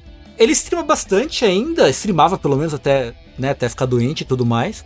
E ele é sempre um cara muito, muito divertido, muito bem-humorado, sabe, nos streams. Uhum. É, e ele tem aquele canal no YouTube que ele ia nos arcades, né? No, não tinha uma parada uhum. dessa, que ele fazia meio que uns document, mini documentários, digamos assim, visitando vários arcades no Japão, mostrando os locais onde o pessoal joga.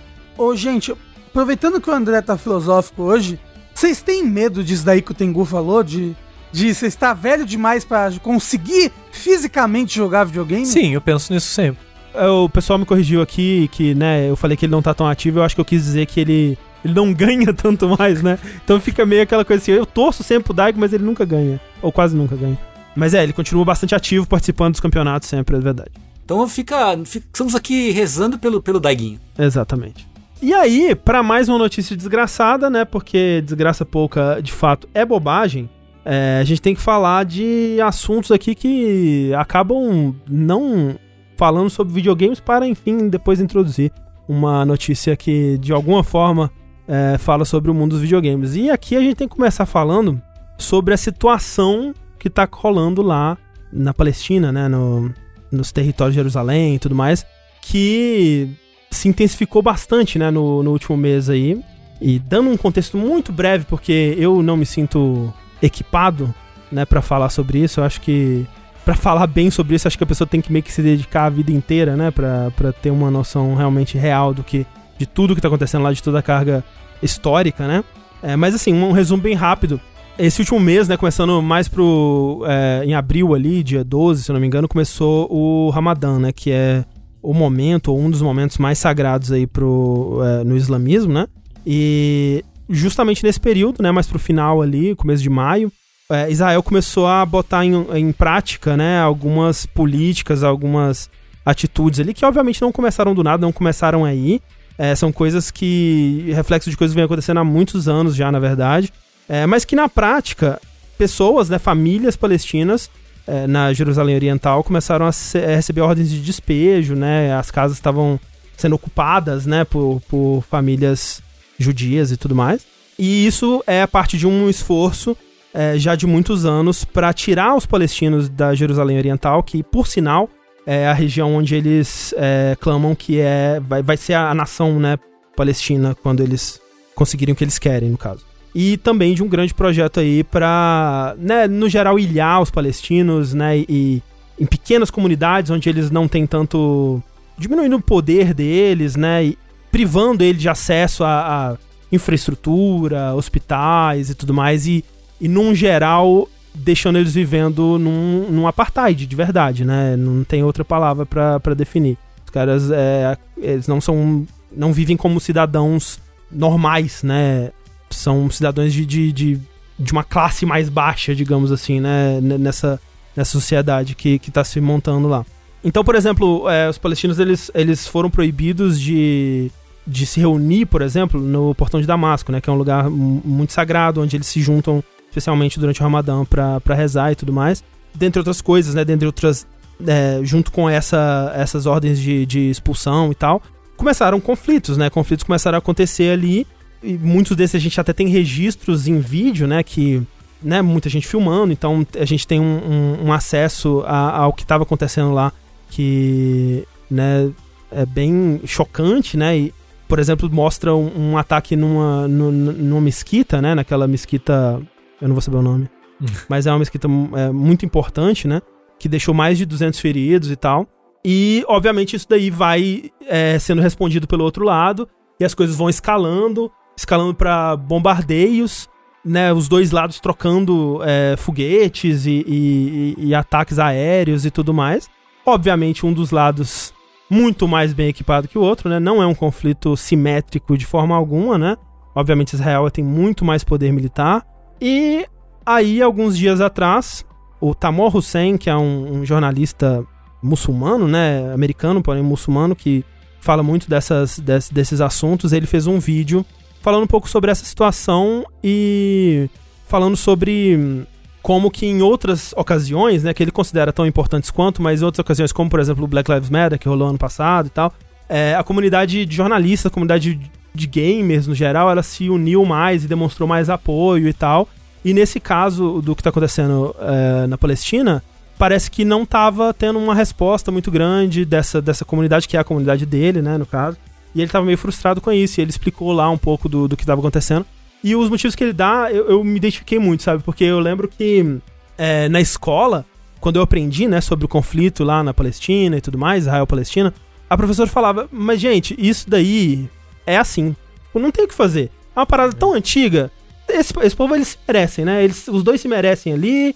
E eles vão continuar guerreando para sempre. E é isso, sabe? Tipo. É. E a gente vê o notícias que chega pra gente é das vezes que acontecem esses conflitos, é das vezes que acontecem é. esses enfrentamentos. E eu acho que do vídeo dele, isso foi o que mais me tocou, assim, na, na minha realidade, né? Uhum, uhum. De que, de fato, desde que eu nasci, o que eu ouço daquela. Da, sobre a relação da, da Palestina ali com Israel é. Ah, eles estão sempre em guerra. É, é, é. assim mesmo. Eles estão é em guerra. É assim mesmo, né? Tipo, o que, que a gente pode fazer? Ah. É, e sempre que qualquer notícia, qualquer coisinha, ah, é guerra.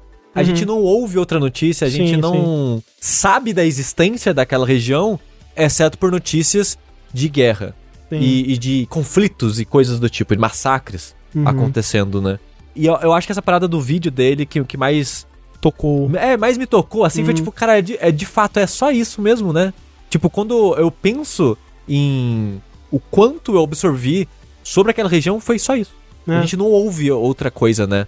É, esse, essa narrativa tomou conta da parada e entorpeceu a gente também. Sim, total. Porque a gente é. acaba a gente acaba meio que diminuindo tudo que acontece lá, porque, ah, é o pessoal que tá em guerra. É, é o pessoal é, que tá em guerra. Isso. Eu, eu, eu, diria que esse fenômeno também se aplica a várias outras regiões do mundo. Assim. Sim, com certeza. Acontece um, algum massacre, alguma coisa na África, em qualquer país da África. A gente fica. Ah, e é a África. Está sempre acontecendo isso. Morrem milhares de pessoas de alguma doença. Ah, é a África, sabe? Hum. Realmente a gente é condicionado a pensar que, ah, sempre foi assim lá, vai ser assim mesmo. E fora outra narrativa que a gente ouve desde pequeno, né? Que é até muito muito perpetuada por Hollywood, é de identificar, ok, muçulmano terrorista. Hum, sim. O, o muçulmano, a pessoa lá, a pessoa que vive na Palestina lá, é um cara que tá com, com lança-míssil escondido numa casa de pedra. Com bomba, o colete de bomba. É, entendeu? Tipo, é. a gente, a mídia, né, colocou essa imagem na nossa cabeça, né? Do, do, do cara, do cara terrorista, do vilão terrorista, né?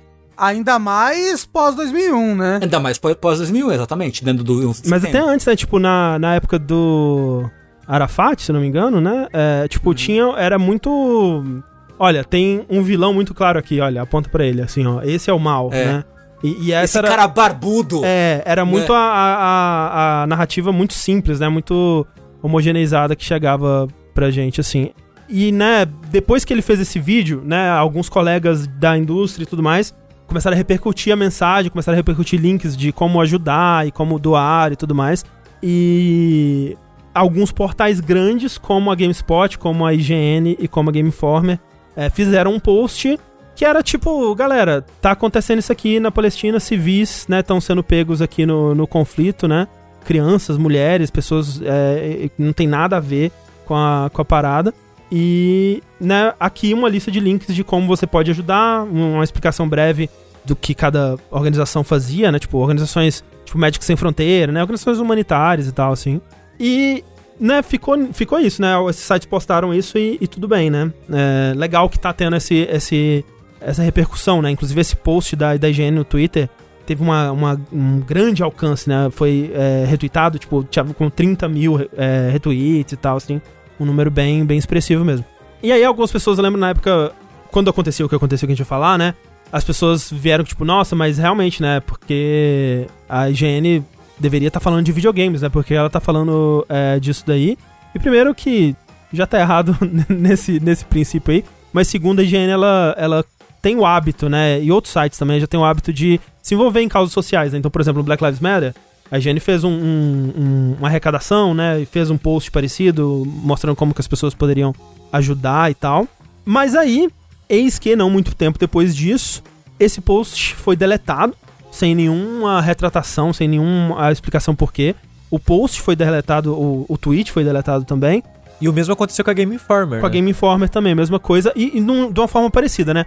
A IGN, quem é dono dela é a Ziff Davis e a J2 Global, né? São essas duas empresas. Uma é dona da outra e aí a IGN é.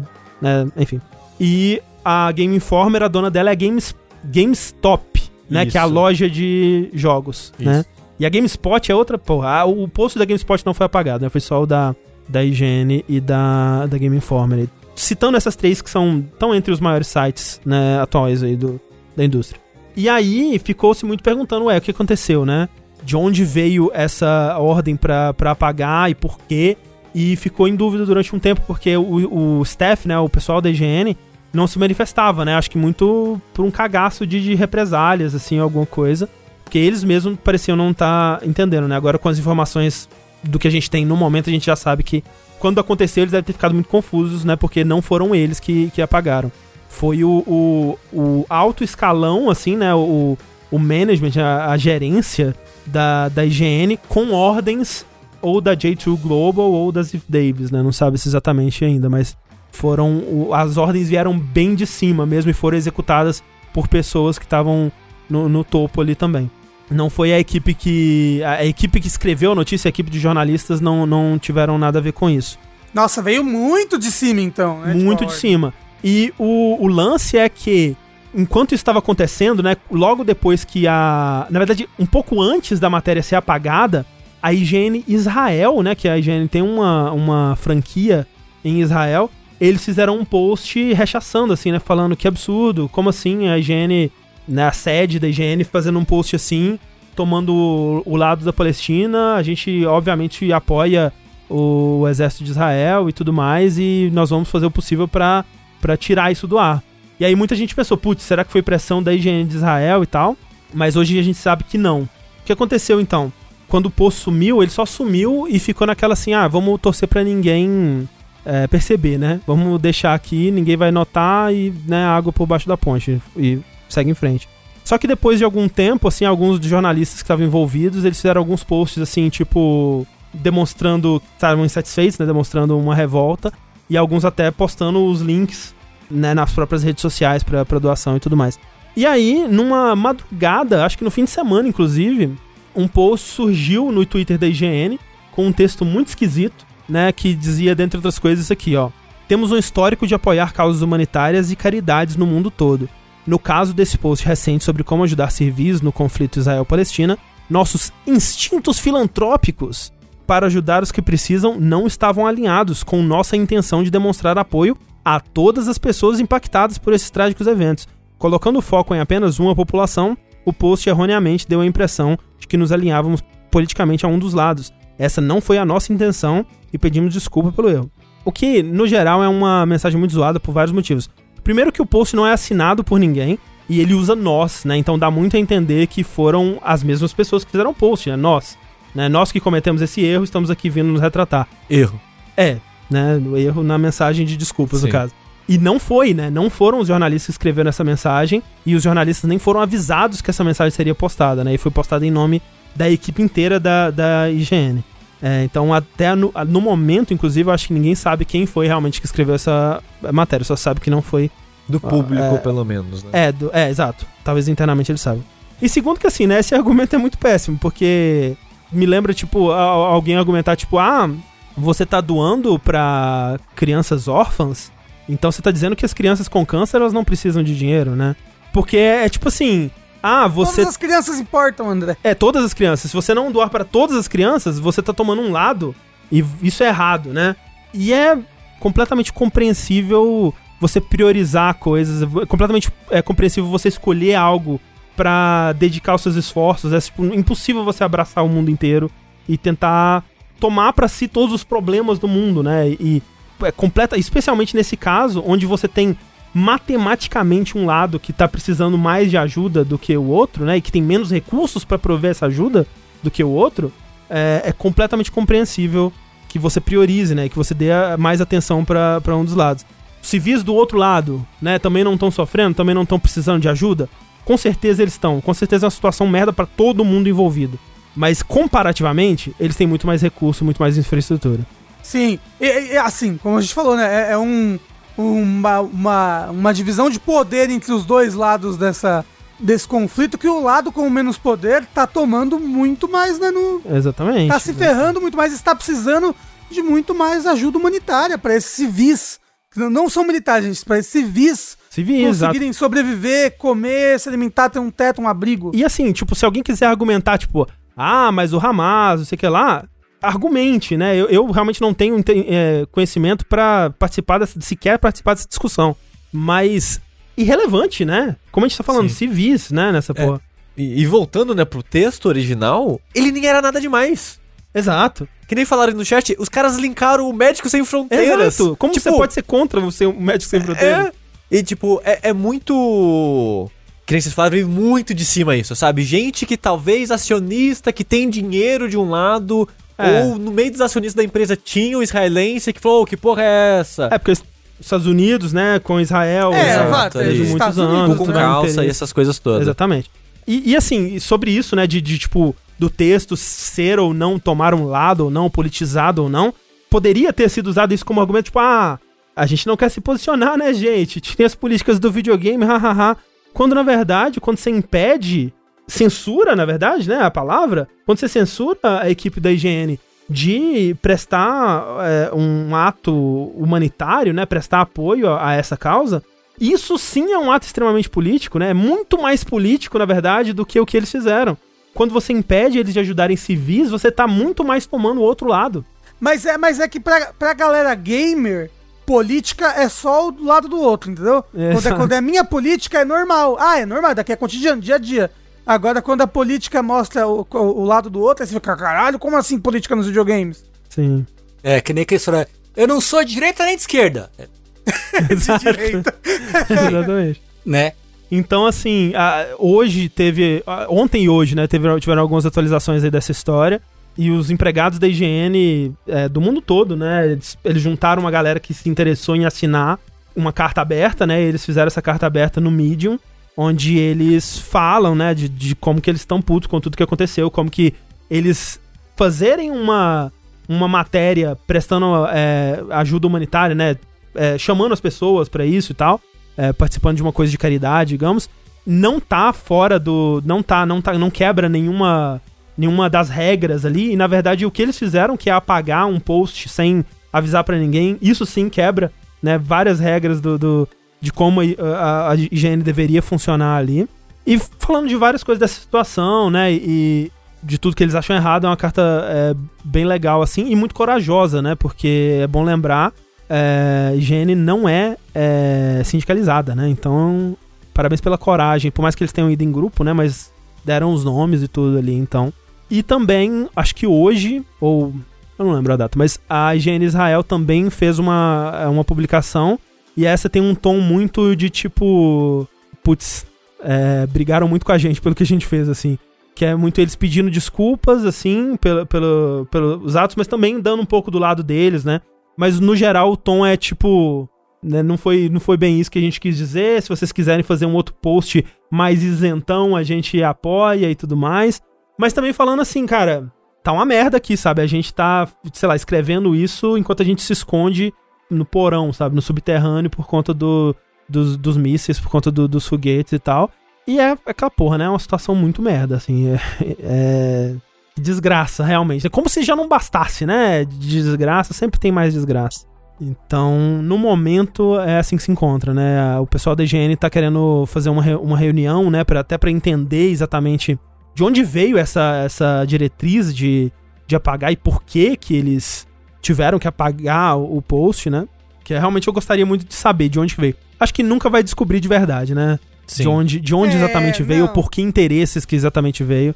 Mas é algo que eu teria curiosidade de descobrir também. Mas Tengu, voltando a nos alienar com os videogames. Ah, gostoso, né? Aí eu gosto. Gostoso. Aí eu gosto indo para um mundinho onde a gente não precisa pensar muito uhum. e esperar os próximos lançamentos, que, que você tem de novidade aí pra gente? Eu tenho aqui fontes exclusivíssimas aqui. Me contaram, me ligaram no meu telefone, aqui no meu telefone de disco, e falou: Menina, você não sabe. Eita. Na verdade, essa matéria na, na Wired é uma matéria muito interessante sobre o estado atual da Sony no que diz respeito ao PlayStation 5, né? Uhum que fala. É uma matéria longa, fala de várias coisas, fala do, né, do Jig Ryan é, é, pedindo desculpas por não ter conseguido entregar todas as unidades que eles querem vender, que as pessoas querem comprar, né? É meio que um balanço geral, né? Assim, do. Porque agora deu seis meses, né, do lançamento do PlayStation 5. Sim, né? Que agora né, o PlayStation 5 é, é, vendeu 7, quase 8 milhões de unidades em seis meses, né? O que tornou ele o console de melhor lançamento no, é, na história dos Estados Unidos, né? Uhum, uhum. Que é o maior mercado do, do, de games, então a gente usa ele como, uma, como termômetro, né?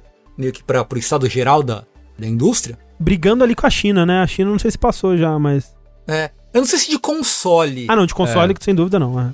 É, de console. Tanto que né? lançou, mas, lançou na China semana passada, eu é acho. Verdade, né? É verdade, Essa semana, semana passada. Assim, né? O PlayStation 5 tá voando. Era para voar mais, mas eles estão sem. Não estão conseguindo é, é, disponibilizar uns consoles muito rápido e tal. Então eles falam com o Jim Ryan, falam com uma galera aí nessa matéria. Mas, Tengu, e sobre isso de. Ah, eles venderam muito, mas não venderam o suficiente porque tá sem o hardware e tal. E o X, né, que a gente sempre cita aqui, que é meio que um analista da, do, de mercado de jogos, que eles sempre postam muita coisa no Twitter, né, compartilha muita informação sobre, sobre essas coisas lá. E ele comentou isso, né, tipo, PlayStation 5 vira o console mais que vendeu mais rápido da história. Alguém comentou, ah, mas como é que vendeu? Não tem pra comprar em lugar nenhum. Imagina se tivesse pra vender, né? Mas é por isso que não tem lugar nenhum. É. Porque a demanda tá muito grande. Inclusive, eu queria é deixar. foi uma pessoa só que comprou. Exatamente, nos Estados Unidos especialmente. Um, foi um robô que comprou todas as unidades e estocou numa, numa, num armazém. Eu queria, inclusive, aproveitar a oportunidade para falar que o vencedor do nosso sorteio do PlayStation 5, do Jogabilidade recebeu o console hoje. Você tem uma noção de como tá difícil comprar essa ganhou desgraça. em novembro É. né? Não, e assim, comprou no hoje. Submarino, acho que uns dois meses atrás. Comprou e aí chegou hoje.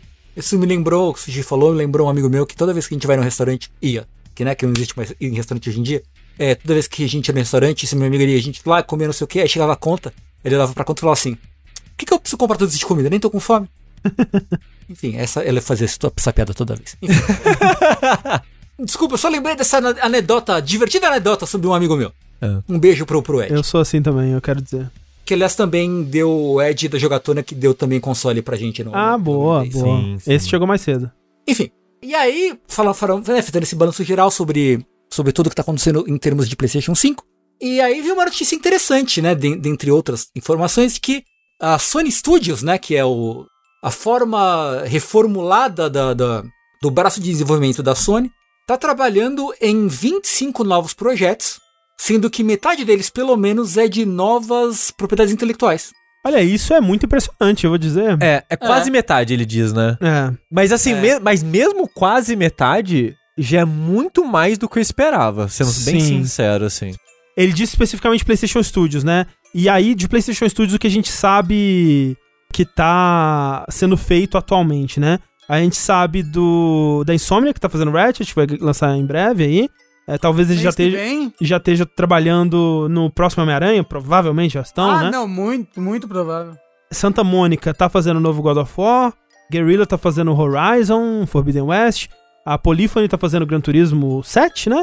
E acho que é só. Tem a, aquela Ember Lab, tá fazendo Okina. Ah, ele entra também, É né? Verdade. Ele é exclusivo de Play 5.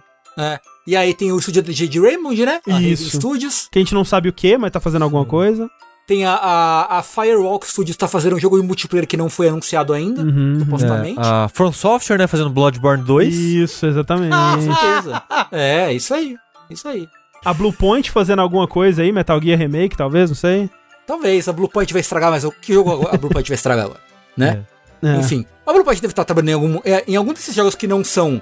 Se você pegar esses 25 jogos, o que não é, é, nova propriedade intelectual, certamente vai ter um remo- outro remake da Bluepoint no meio. É, dos sim, com certeza. Deixa, deixa a Bluepoint fazer um jogo dela sem fazer um remake. Mas será que ela tem interesse? Talvez não tenha. Rafa, né? às vezes quando você atro- acha sua, sua expertise, você tem que Seu ficar nicho, nela. né? É. É. É, será que é falta de interesse ou de oportunidade, né? Vamos, vamos descobrir. É, Mas assim, difícil. Aquele jogo do gatinho na mala no mundo de, de robô também entraria nesse? O Stray? Sabe que eu não sei? É, o gatinho, de, o gatinho de mochila é? Stray. Talvez. É. Eu não, Talvez. eu acho que não, porque ele vai sair pra tudo, né? Vai? É, Vai tudo? eu acho então que ele é. vai. Então, beleza. Ok.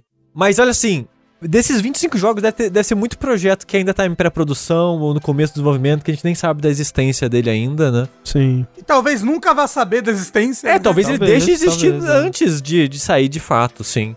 É. Mas é, e nisso deve ter o VR, que a gente vai Deve falar daqui a ter, pouco. deve Deve, ter. deve ter um jogo ou outro VR, o novo jogo do Tinha Soube. Sim, é. Tem umas coisas aí que a É, gente não faz Sucker Punch ideia. já deve estar trabalhando na próxima coisa, com certeza. Sim. Jogo novo da Band, né? Que é, supostamente é uma nova propriedade mesmo.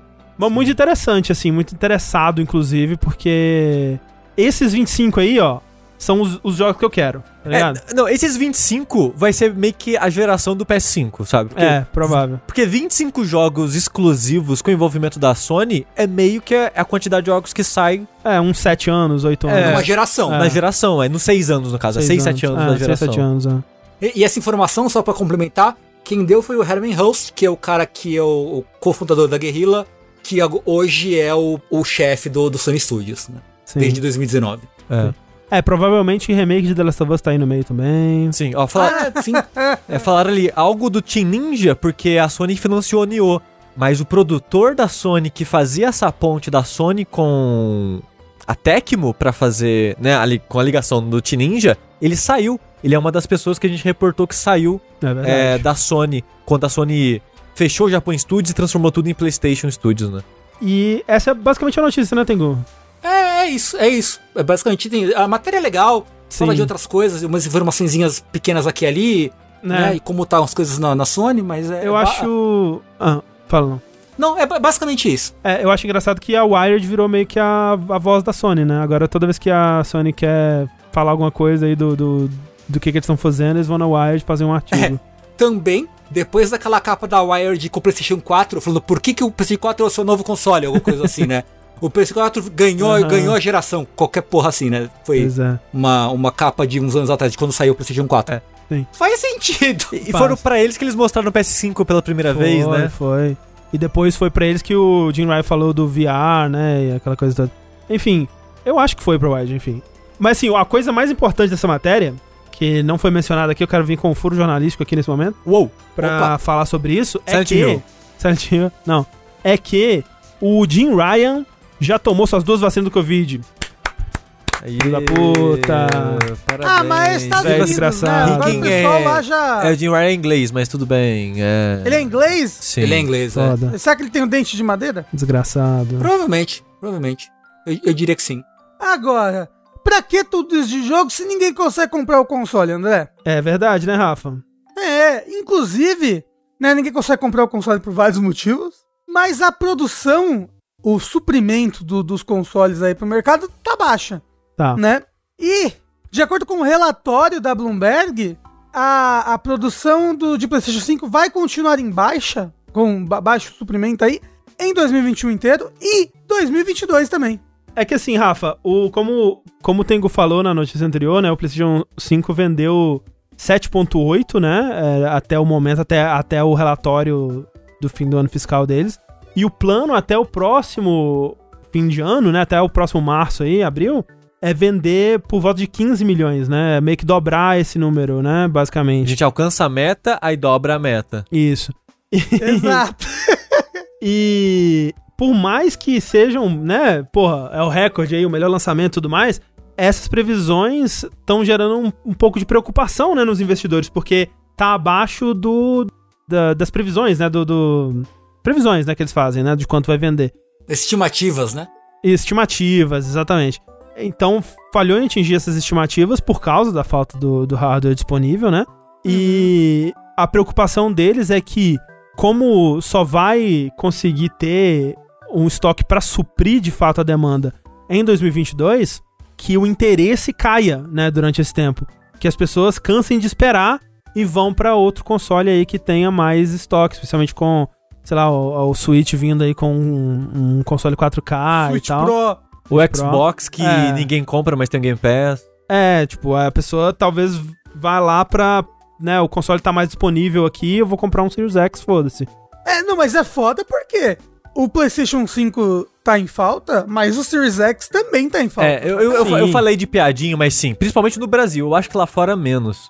Mas Não, no, eu- mas no eu acho que tá- Brasil, de vez em quando aparece um PS5. O Xbox, eu tô de olho, desde o lançamento não aparece essa porra. É, apareceu, Apareceu hoje e já hoje. esgotou. É. Tipo, e acabou em 5 minutos, Sushi. Sim. Eu, te- eu tentei, Rafa, eu tentei. Mas eu consegui. Porra. Olha! Ó, Rafa, o novo dono de Xbox Series X aí. É, isso? É, é, dona Twitch, não diminui muito. É, por favor, né? né, Precisa pagar. por favor, não diminui não.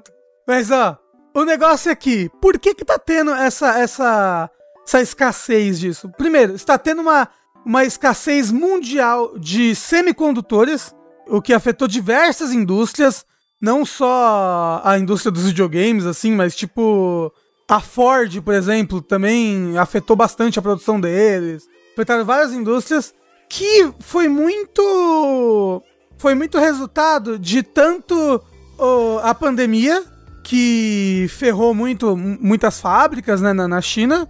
E também a pandemia que a- aumentou muito a, a demanda por produtos eletrônicos, né, que utilizam semicondutores na fabricação. E também por causa da rixa da rixa que o, o- o Donald Trump tinha com a China, também af- aparentemente afetou muito essa produção de semicondutores. Tanto que o Biden agora tá Biden. botando em congresso coisas pra, meu Deus, vamos tentar é, alavancar logo o- os, essa, a, a produção desses materiais pra gente conseguir botar tudo, tudo em ordem. Biden com a camiseta Sou China desde criancinha. Isso! Cara, tipo, já faz uns bons anos aí, vamos dizer uns 10 anos, que eu ouço a história que, tipo, gente, o material pra produzir produtos eletrônicos vai acabar. Hum. E a gente precisa começar a reciclar produtos eletrônicos. tarararararara. Até hoje eu acho que não é muito forte, né? Essa parte da reciclagem de produtos eletrônicos e coisas do tipo. E meio que alcançou a gente, né? Enfim, alcançou a gente a, a falta. eu, eu tenho a impressão que a, a, a pandemia meio que acelerou isso um pouco, Hum. mas eu me pergunto se um dia vai voltar a ficar normal. Não, olha, daqui pra frente, a gente já, a gente já tá na descida da montanha russa, já assistiu. É. Porque a É. minha. Assim, eu, assim, vocês sabem que eu sou uma pessoa meio pessimista, mas a minha impressão é que é isso agora. Tipo, produtos eletrônicos vão ficar mais escassos e mais caros. É isso, galera. que legal. É, e tipo, so- somente a parcela mais endinheirada e empoderada aí do, do- da população que vai começar a ter acesso a produtos eletrônicos. É. O Vinícius Beck falou: daqui pra frente é guerra por água. É a próxima etapa, daqui três anos. Vem, buraco negro. Oh, vai vai demorar muito. Vai demorar, vai demorar. é. Pro universo, um ano não é nada. Pra gente É. é coisa pra caralho. Eu acho que a gente. Não sei se a gente falou no outro vértice de notícia que saiu, vazou a informação de que a Sony ela vai meio que mudar algumas peças do PS5. Ah, não vi, não. Que, é, eles, vão mudar, eles vão mudar o processador, mas parece que vai ser meio que o mesmo console. Tipo, eles vão Sei. mudar um pouco algumas peças. Pra bate- baratear a peça? Eu não vi. Ah, será que talvez pelo- só por disponibilidade? Eu mesmo? acho que por disponibilidade. Ah. Mas em teoria o console vai funcionar igual. Ok. Vai, não vai ter melhora nem piora de performance. Eles vão tirar a Emotion Engine do PS5. É. Inclusive, né, o PlayStation 5 que sai com prejuízo, né, pra Sony. Ao contrário, o Play 4 não saiu com prejuízo, Não, né? Mas foi o único tá console da Sony, eu acho que não deu prejuízo É. pra ela. Em hardware. É, sim, Em sim. hardware. Sim. É que, né, realmente o preço do PS5 é, é bem ali, né? Pô, é bem preço de custo mesmo, quase. E é louco, né? Porque é alto, não é, baixo. sim. E mas mesmo assim é um preço de custo, né? É, Loucura. tipo, de novo, né, citando o DGX, ele fez, né, uma thread, sei lá, semana passada, comentando sobre isso, né, sobre produção, custo de produção, que a Microsoft também não lucra, ela falou que nunca lucrou com os Uhum, consoles. uhum. Isso, na verdade, a gente viu por causa do processo, né, Do da processo. Epic. É, da Que o juiz Apple. tava fascinado, tipo assim, mas peraí, se a Microsoft não lucra com consoles, por que, que ela continua vendendo consoles? Os caras, tipo, nossa, como assim? Onde que essa É. matemática fecha? Os É. caras teve que explicar, não, serviços, jogos. Exato, né, e a Microsoft nessa falou que nunca lucrou, e a Sony só lucrou com o PS4. Ao contrário da Nintendo, que sempre lucrou com console. Mas mais é porque a esperta. Nintendo, ela não é gigante, é, ao, ao- ao gigante no nível Sony e Microsoft, eu acho, pra conseguir aguentar, tomar tanto prejuízo por console. Ainda mais quando ela teve levas de consoles fracassados aí, sabe? Como o Wii U. Assim, É. é. O... Não, não, não, não, não tô sendo advogado da Nintendo aqui, não.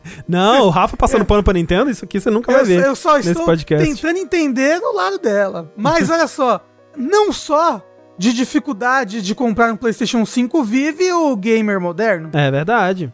O gamer moderno também vive com dificuldade de comprar um Xbox Series X É Né? verdade. ou o próprio Series S também.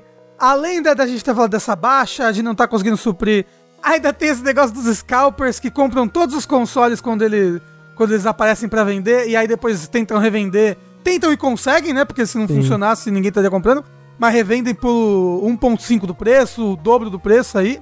Beneficiando o quê? Quem tem muito dinheiro, na é verdade? Exatamente. É, e, e assim, Rafa, é, uma, é um fenômeno que sempre existiu, né? Os cambistas aí, né? É, mas que de uns anos pra cá intensificou bastante, né? E é uma. Do que eu entendo, ó, o chat pode me corrigir aí, mas é uma cultura que veio muito do, do pessoal dos tênis, né? Do, Sim, tênis e roupa no geral, né? É. Supreme, Isso, tênis. É Essas paradas de tiragem limitada com a intenção É. de gerar burburinho e euforia nas pessoas que eu preciso ter isso, porque Isso, só vai isso. ter, tipo, mil coisas dessa peça. E, é- e é muito louco ver essa transição pra videogames, porque eu meio que vi matérias e coisas sobre isso e eu ficava, nossa, o mundo da roupa é muito louco, né, É, gente? Exato. Nossa, a Supreme, né? Que coisa louca essas pessoas. É o, o- o menino do outfit. É, e agora tá aqui nos consoles também. E, a- e essa parada era tipo: vai lançar uma roupa da Supreme numa loja física, X. Tem fila de dias, já forma fila em frente à loja. Aí você pensa, nossa, mas esse pessoal aí tá muito, né, fissurado. É todo mundo pago. Todo mundo que tá na Hum. fila ou é scalper ou é alguém sendo pago por um scalper Um ator. só pra ficar na fila. Porque é limitado, tipo, só uma pessoa pode comprar uma peça, Ah, por tá. exemplo. Aí as pessoas vêm à fila e falam, ah, então não vou não, É. né? Aí vai Não, os- não, não, não, não só isso, mas tipo, eu sou um scalper. Se eu só posso comprar uma peça, Ah, tá, vou trazer muitos amigos, aí, entendi. é, aí eu entendi, trago entendi, um bando entendi. De, de gente que eu contrato pra cada um usar o seu próprio CPF, né? E comprar uma peça. Que depois que outro scalper é tipo um cambista, né? A pessoa que compra pra revender mais caro depois. É. Isso, a, a pessoa falou, eu queria entender, agora no chat, a pessoa acabou de falar, eu queria entender o PS5 a 12 mil reais no Mercado Livre. É exatamente isso, É é, um isso, é, cara que quando o PS5 t- tava, tava disponível na Amazon pra comprar, ele comprou tudo que ele podia, entendeu? A- até gerar uma escassez do produto, e agora ele pode botar esse produto no preço que ele quiser, entendeu? E essas pessoas, elas têm uma infraestrutura que veio dessas coisas limitadas, né? De ter sites com bots que, que ficam olhando pra comprar o mais rápido possível quando, quando sair. Então elas têm uma vantagem em cima de pessoas normais. E por isso elas conseguem, né? A parada apareceu na Amazon, vendeu tudo. Acabou. É, Tipo, É, e, e eu falei isso sobre pessoas na fila, né? Mas hoje em dia, principalmente por causa da pandemia, tá tudo digital, né? E aí são bots. Aí não precisa nem pagar Exato, o Zezinho pra ficar na fila. É só taca o bot na loja, surgiu a parada, compra na hora. Isso. Então, e aí, o que acontece? Tá tendo a escassez também, tá, as pessoas estão tendo dificuldades nos Estados Unidos de comprar o Xbox Series X e o S. E então a, a, a Microsoft resolveu tentar um projeto que é comprador de consoles piloto. É um programa de teste que membros do Xbox Insider, que é tipo um, um negócio que você. Sei lá, você dá, dá. Pelo que eu entendo, né? Eu não tenho Xbox. Mas você dá check lá no, no seu Xbox que você permite que ele colete dados pra, pra melhorias futuras, E sabe? você tem acesso a umas coisas beta que eles estão testando também. Isso, você tem acesso a umas coisas betas e tudo mais. Então, quem for desse, desse Xbox Insider vai poder participar desse programa piloto de, de compra de consoles, que é o seguinte, você compra o seu Xbox Series X pelo seu Xbox One. Isso. E aí já corta um pouco assim a facilidade pra fazer bots, né? É isso, porque você só consegue comprar um Xbox Series X pra cada um Xbox One. Então, tipo, eu tenho um Xbox One aqui em casa, ele, tipo, reserva, eu consigo reservar o meu Xbox Series X, pagar ele e comprar ele. Entendeu? Sim. É, é interessante, assim.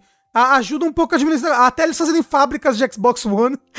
Isso. É, parece meio filho da puta, porque você tá dando esse serviço pra facilitar comprar o console e evitar os scalpers, mas isso tá atrelado a você já fazer parte do ecossistema deles, né? É, mas faz sentido no sentido de, tipo, um programa de fidelidade, assim, né? Não, não, sim, É. sim. Então, tipo, eu acho escroto ao mesmo tempo É. que, por enquanto, é a maneira que eles encontraram. É uma solução. Tanto que essa parada é um beta, Sim. Sabe? Não, não, não é que essa vai ser a única coisa que É, não vai fazer. substituir a compra normal. Exato. No, no Japão, se eu não me engano, pra algumas coisas assim, é, eles fazem uma parada que pra comprar você tem que deixar uns dados pessoais, assim, tipo de, sei lá, tipo identidade, o RG ou então informação bancária, assim, sabe, Pra registrar lá e você só consegue, né, tipo pra garantir que você não tá tendo um, um cartão, não tá usando um cartão clonado ou, ou, sei lá, fazendo um, um milhão de contas pra comprar. E, tipo, tudo bem, você ainda consegue lá ver o seu amigo e, e vários amigos pra comprar, mas também já tira. Amigos, né? É, Vários funcionários, né? isso, já tira é, a possibilidade de usar bots com vários cartões virtuais e, e, e coisas do tipo. No Japão também eles usam muito sistema de sorteio, né? Ah, é? Você se cadastra na loja É e consórcio. aí. É tipo, você se cadastra na loja. Sei lá, a Amazon tá vendendo o PlayStation 5. Então se você vai, compra. Você não compra, você tipo, deixa o seu nome pra você ser sorteado. Se você for sorteado, aí você pode ir lá e compra o console. Isso é usado muito amplamente, assim, em tudo no Japão. É. Então, é um mas pouco é- mais difícil. Isso, isso não é exatamente o consórcio de um carro? Não é assim que funciona? Mas você, não- quer dizer, eu não sei se consórcio você paga pra ser. Você paga pra concorrer. Acho que sim, acho que Sim, sim. sim, consórcio eu paga. acho que sim, sim, você paga. Você vai pagando e aí você é sorteado. Não, mas aí no Japão não. No Japão você só se cadastra. Ah, Você não entendi. precisa pagar pra se cadastrar. Você se cadastra. Entendi. Se você for contemplado, aí você paga Entendi, e. saquei. e Mas caramba, imagina, imagina. Tengu lançou o videogame novo aqui, lançou o PlayStation 6 com um maravilhoso Nier 3. Meu Hum. Deus, que loucura. É, remake da Bluepoint de Nier. e aí, caramba, quero jogar. Vou entrar num sorteio. É, é e, assim. aí eu, e aí, a minha, meu azar de bosta, eu nunca vou sair. Entre isso e a situação atual, muita gente entraria num sorteio, sabe? né? Assim, Parece mais justo, pelo menos, sei lá. mas André, Até pra isso tem gacha. É, mas não é entre um e outro. Mas tá acontecendo isso por causa do outro, né? exato. É. Mas até mesmo nos Estados Unidos acontece isso. Você vê, tipo, sei lá, o, o Wario 64, né? O Uhum. perfil do Twitter que fala muito de promoção de jogos e tal. Quase todo dia ele twitta, gente, No site da Sony vai começar um sorteio de PS5. Uhum. Se cadastra lá. Sim. E que quem ganhar o sorteio não é que vai ganhar o console, vai poder comprar o console. Ah, tá rolando isso já. É, Ô, mesmo nos Estados Unidos. dia- Entendi, entendi. O capitalismo tá tão louco que vai ser isso com cesta básica, com comida, É vocês isso, sabem. né? Exatamente. Tipo, a gente vai ser se cadastrar, se ganhar o sorteio, você pode comprar um pacote de comida e tudo mais. Isso é bem legal. Caralho. É, deixa eu ver, alguém falou alguma parada aqui. Ah, é que falaram que ah, no Brasil as lojas poderiam fazer isso ah, limitando a um CPF ou coisa do tipo, mas falta interesse. É justamente isso, né? Tipo, É. as lojas em si, elas não têm incentivo pra limitar. Ela, pô, se, se, se você tá vindo aqui e vai comprar, né, 50 consoles, Comprei, foda-se. vai, vai Compra leva, É. leva que é seu. Essas paradas que a gente tá falando do sorteio e essas, essas gambiarras vêm mais das próprias empresas, né? Sony e Microsoft. Pra tentar ganhar um pouquinho de boa vontade, né? Pontos de boa fé ali com o público. Sim, sim. Mas é isso. É, falar, a gente deveria voltar às Sony, Sony Notícias. É, sim, vamos sim, tem mais coisa. tem mais voltar coisa. para as notícias da Sony aqui. Uma que muito me interessa aqui, que saiu hoje, essa notícia, que é o patch 1.8 do The Last of Us Parte 2, que é, não é um remaster, né? Mas é uma atualização para ele tirar mais. Ele tirar proveito das vantagens do PS5, né? Que, né, não sei se vocês lembram, mas foi meio que assim também no, no The Last of Us 1, né? Que ele saiu em 2013, e aí o PlayStation 4 saiu no final de 2013. E aí, mais ou menos por essa época de 2014, saiu o remaster do The Last of Us Part 1, que era uma nova edição, já que o PlayStation 3 não tinha retrocompatibilidade. E aqui saiu uma parada que é mais legal e menos legal ao mesmo tempo, né? É muito mais legal porque é grátis, né? Então, se você já tem o jogo do PS4, você só baixa o, o, o, o update ali e você tem acesso a um modo de 60 FPS no jogo. O que a Digital Foundry fez um vídeo, né? Analisando como que era no PS4 Pro, né? Eles usaram o Pro e no PS5. E a 60 frames no PS5 ele parece estar um pouco mais estável até do que a 30 no PS4 Pro. Então parece uma versão muito, Nossa. muito estável mesmo a 60 FPS.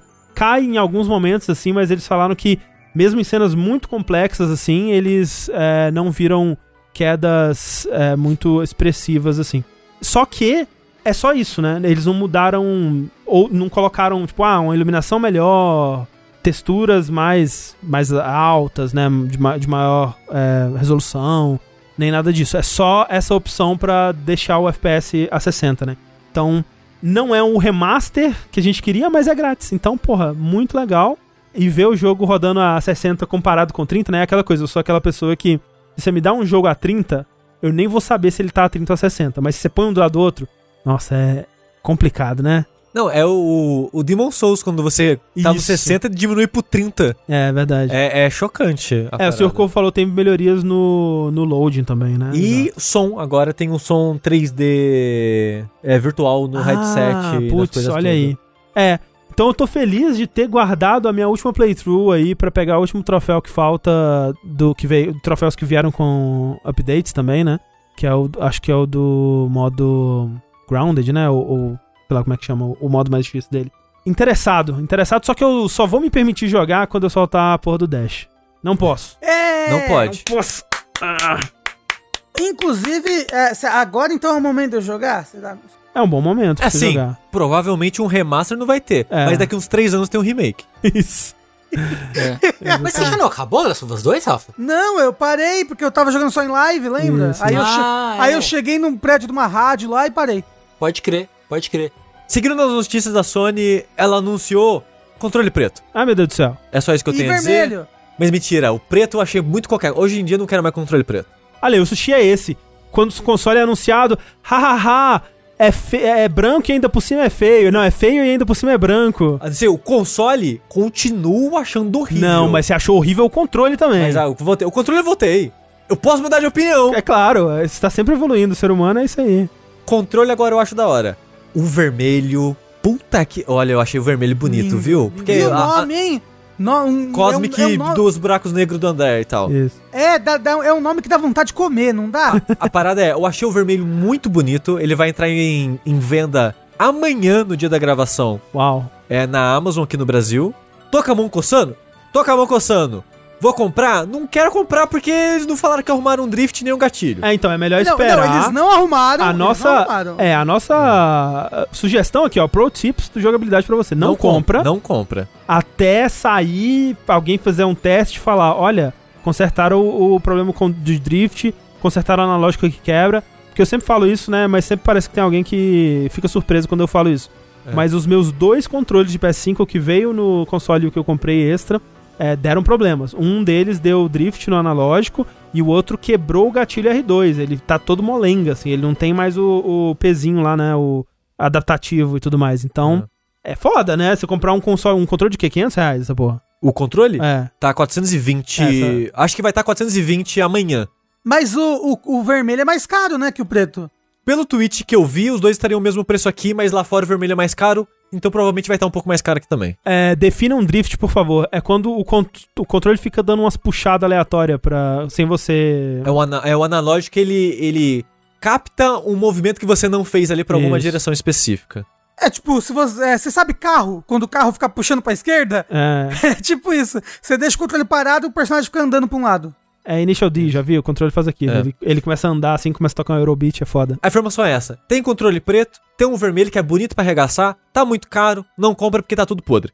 É. porém, uma informação interessante que me deixa triste. Porque eu fico feliz e preocupado, na verdade. Não é triste, preocupado.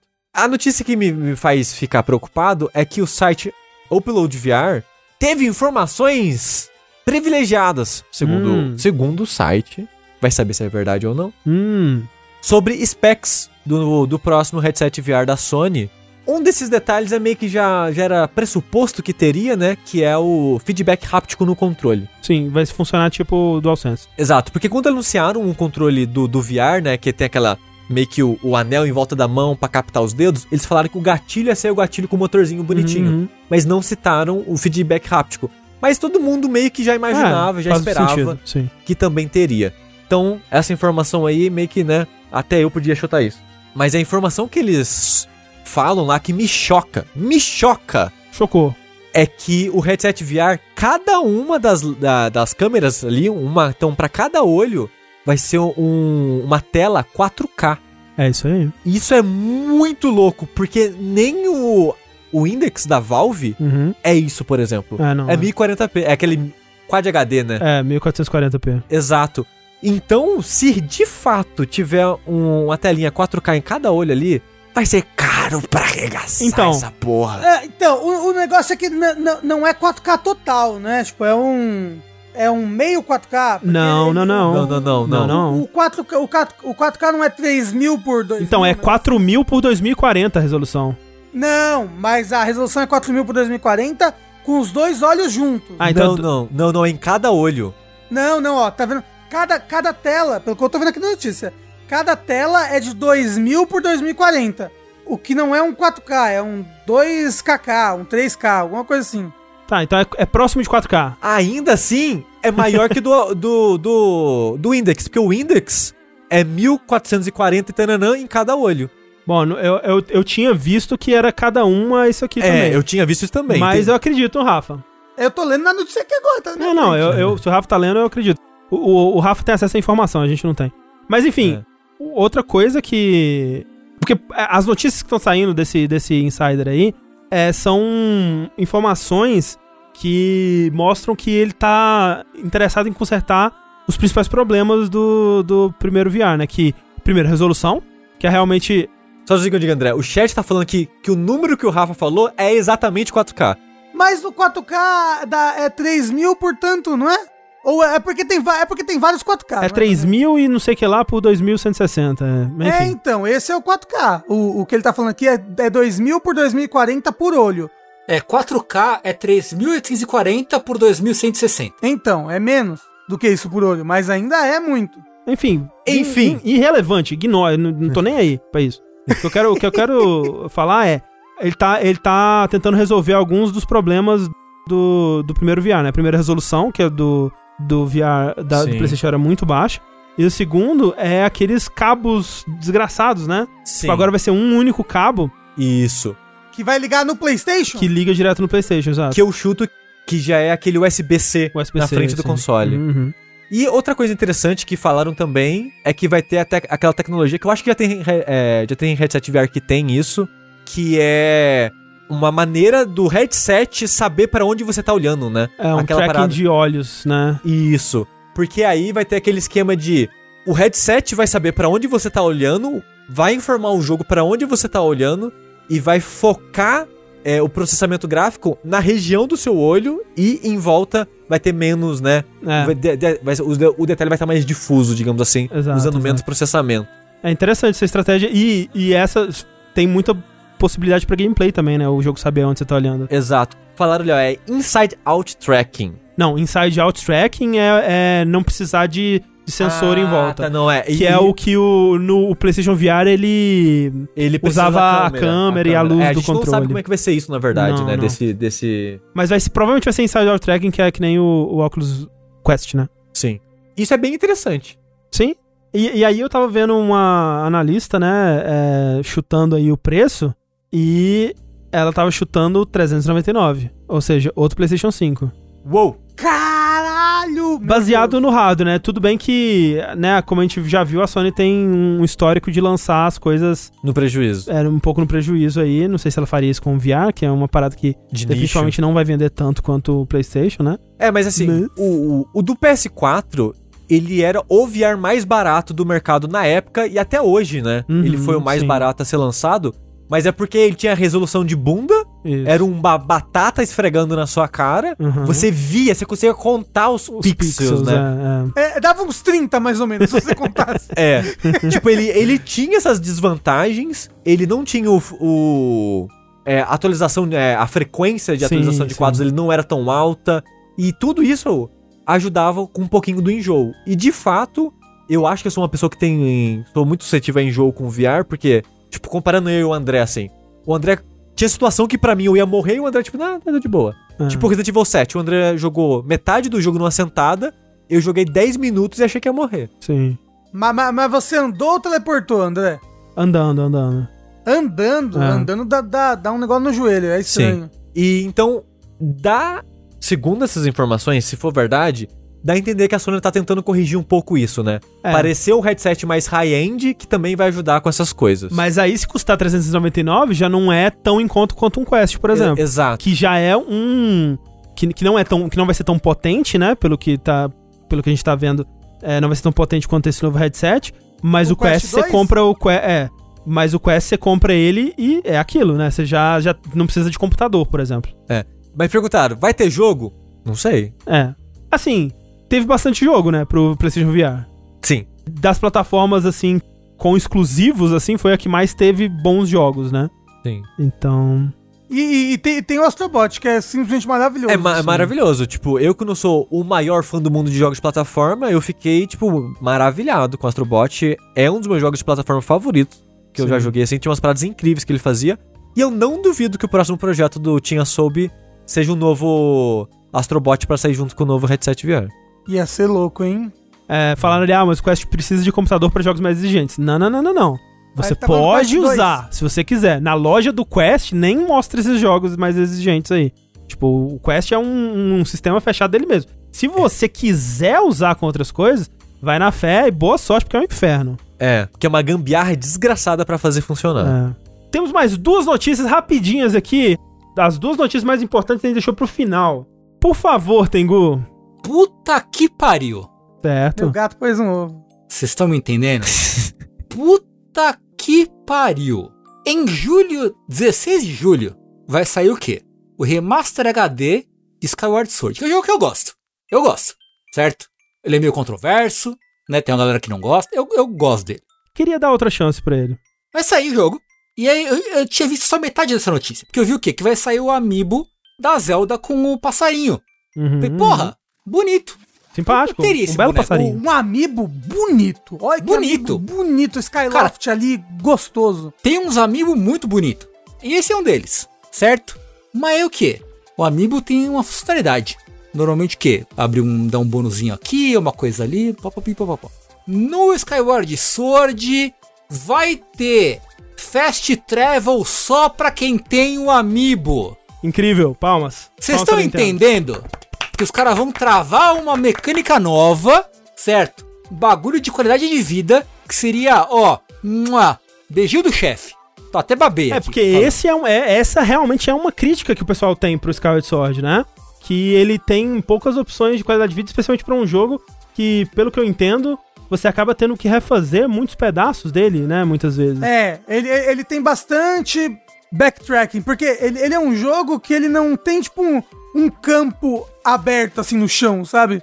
Você, você tem o céu, que você fica voando ali, e aí no céu você tem pontos onde você, onde você pode descer, e lá na Terra, e todos os lugares que tem na Terra são lugares, tipo, bem labirintescos e fechadinhos, lá você tem pontos em que você pode subir. Com esse amiibo, você pode, ir de qualquer lugar na Terra, subir pro céu novamente. E aí usar o amiibo e voltar para aquele mesmo local que você saiu. Sem ter que achar esses pontos específicos que você pode subir pro céu. Que é uma puta qualidade de vida legal. Só Sim. que pra isso você precisa comprar o amiibo. Yes! Rafa. Tem uma pergunta muito interessante aqui no chat, Rafa. Eu quero muito comprar o amiibo. Não, não, não é essa pergunta, não. A pergunta é. Cadê, cadê, cadê, cadê? Perdi o nome da pessoa, desculpa. Mas a pessoa perguntou, Rafa, o que é um amiibo? Ah, um amigo. Eu não sei, nunca É coisa pra se guardar? É, um amiibo é um bonequinho.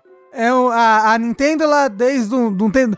Ela, ela- ela viu Disney, é, Disney Unlimited, o Skylanders, É. e falou: caralho, quero lançar uns bonequinhos.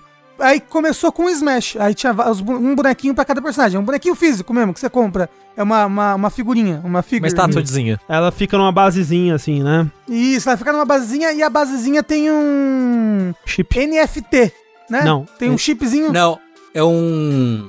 É NFC, não sei lá o NFC. quê. É NFT mesmo? Não, é NFC. NFT, é o NFC. negócio do blockchain lá. É Near Field Communication. Isso, NFT é o negócio da, da internet. E que as Isso, é. pessoas vendem as coisas e poluem a natureza. tem, na- Isso. na base do amigo tem um UFC, Rafa. UFC. Se cair na porrada, foda. Isso. É. E aí tem, aí você encosta no seu controle e isso normalmente dá bônus nos jogos e tudo mais. É, geralmente é coisa boba, tipo assim, ah, no. Se você tem um amiibo do Zelda. ah, O caralho lá, o. Cara, Zelda o, caralho. O Wind Waker. Eu, eu tô chutando, não sei se é isso não, mas você põe um amiibo, aí você ganha uma rupee, sei lá. Então, mais ou menos porque o Twilight Princess HD foi idêntico quase. É, não, eu sei. Esse, é. dos, do- esse dos Skyward Sword, do Skyward Sword HD, porque o Twilight Princess HD ele também tem uma versão do jogo que vem com o Amiibo, que é o Amiibo do Wolf Link, e tem uma dungeon no jogo, uma dungeon exclusiva da, da, versão, da versão remastered do jogo, uma dungeon super legal, que você vai andar, você vai descendo, blá blá blá, que você só acessa a dungeon Mas, com o Rafa, Amiibo do Wolf Link. Eu acho isso mais aceitável, sabe? Tipo. Ah, sim, a- é um DLC é, físico. é uma putaria igual. Assim, é uma putaria também. Sabe? Você, você, né, guardar isso daí. Mas é quase como um DLC, sabe? Você comprou, veio um, um conteúdo bônus que você coisa lá. Uma parada de qualidade de vida que vai deixar o jogo, no geral, melhor pra você. É uma putaria. Uma parada que alguém percebeu. Putz, se pá, era melhor a gente deixar o jogador teleportar a hora que ele quisesse, né? Mas seria bom se a gente lucrasse com Exatamente, isso, né? No- nossa, que boa ideia, não é mesmo, senhor Alberto? É, essa ideia vale dinheiro. Vamos lucrar com ela. Quanto custa um amigo do Brasil? Uns 200 reais. Então, mas pelo menos a gente tá aqui no Brasil, Mercado Livre, você compra. É, tem isso. Você compra um cartão de amiibo por 10 reais. E aí, tipo, você pode usar.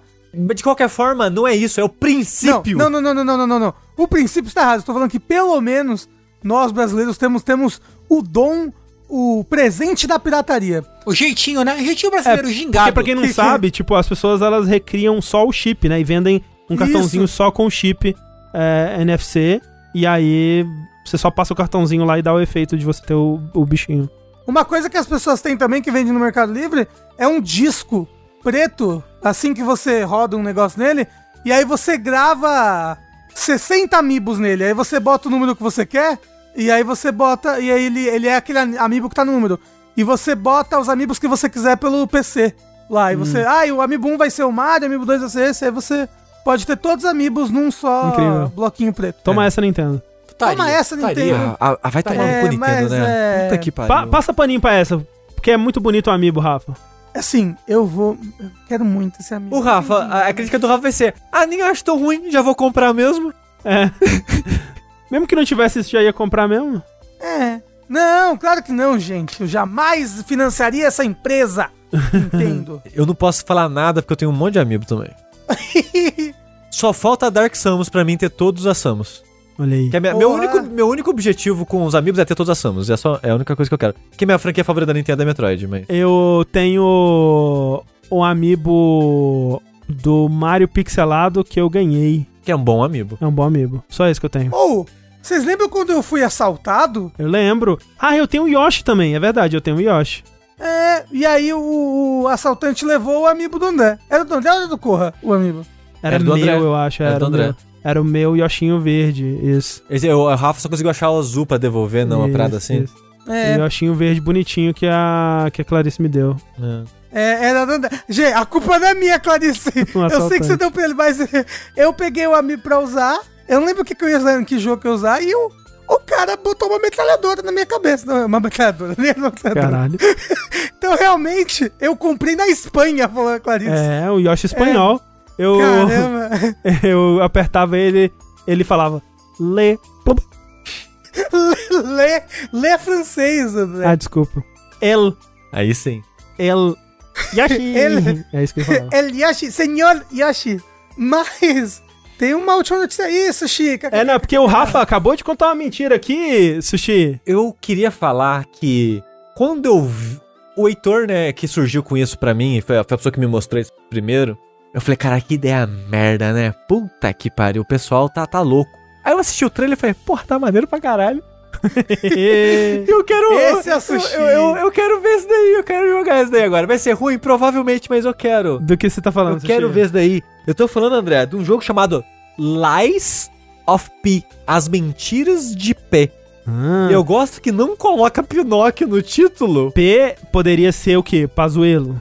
Isso. Olha aí, ó, faz sentido.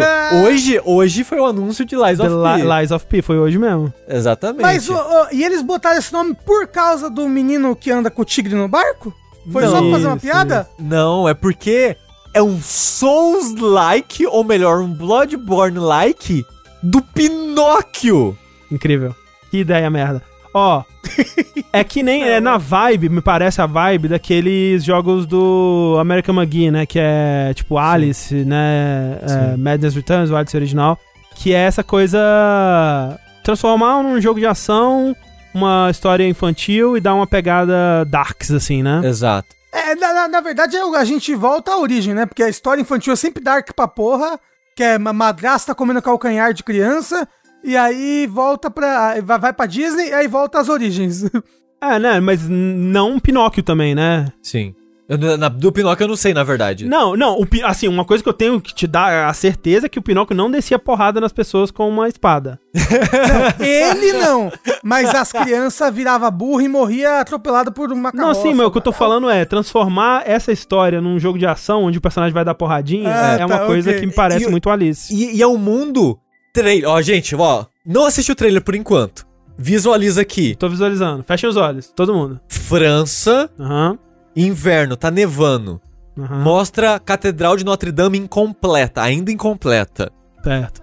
Muita gente morta nas ruas. Aham. Não sei que porra aconteceu. Praga. Assim, muita Peste gente. negra. Muita, de- tipo dezenas, centenas de pessoas mortas. É uma, é uma sequência de daquele jogo dos ratos. Um cara arrastando uma caixa pesada, como se fosse uma mala, assim, pela rua. Tipo aquele filme de faroeste que a pessoa anda arrastando o caixão. Aham. É, o pistoleiro Papaco. papaco, né? Papaco, papaco. Isso. Então é, essa, essa é a visão que o trailer passa, em gráficos bonitos. Bom, é Lies of P porque é papaco, peito de papaco. né? Exato, Peixe de exato, papaco, exato. papaco. Então tá esse cara arrastando essa caixa. Ele entra na Catedral de Notre Dame e lá tinha uma criatura robótica Uou. com rosto de gesso, sei lá. Ele destrói aquela criatura, ou dá a entender que ele destrói aquela criatura. Pega peças daquela criatura, coloca na caixas e vai embora. Hum. Corta pra ele com a narração chamando de Gepeto. Que até então você não sabia que era Pinóquio. Não. Você sabe que é Pinóquio porque seu amigo falou: olha que porra louca, o jogo do Pinóquio. Corta, falando que ele é o Pinóquio. E ele, tipo, levanta meu filho. E mostra, tipo, um, um ser já adulto, não é uma criança, né? Parece um adulto robótico. Mexendo o braço e despertando. Sushi realmente Isso achou é o trailer legal, né? Eu achei o trailer legal, cara! Vocês não mandaram abrir o olho, eu tava com o olho fechado até agora. Mas não era pra abrir ainda. Porque o trailer mostra, antes de, de, de encerrar de vez, um Pinóquio adulto robótico entrando num salão de armas, né? Com armas na parede assim. Sim, sim. E assim, eu achei evocativo, achei idiota, quero muito. É, eu achei bem idiota, assim. A narração não me fez. Não consegui gostar. É aquela voz assim. É. Esse mundo é muito difícil.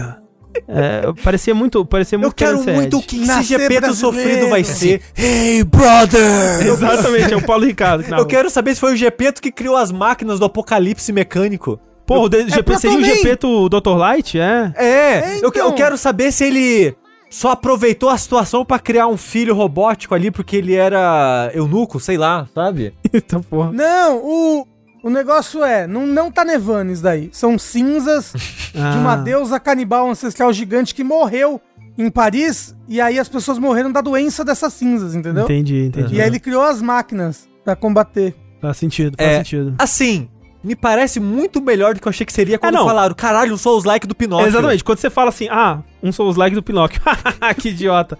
E aí você vê o trailer, que idiota. Mas, legal. Assim, De alguma Não. forma parece legal. Mas, mas, mas não tem gameplay, né? não tem. Mas assim, não preciso de gameplay.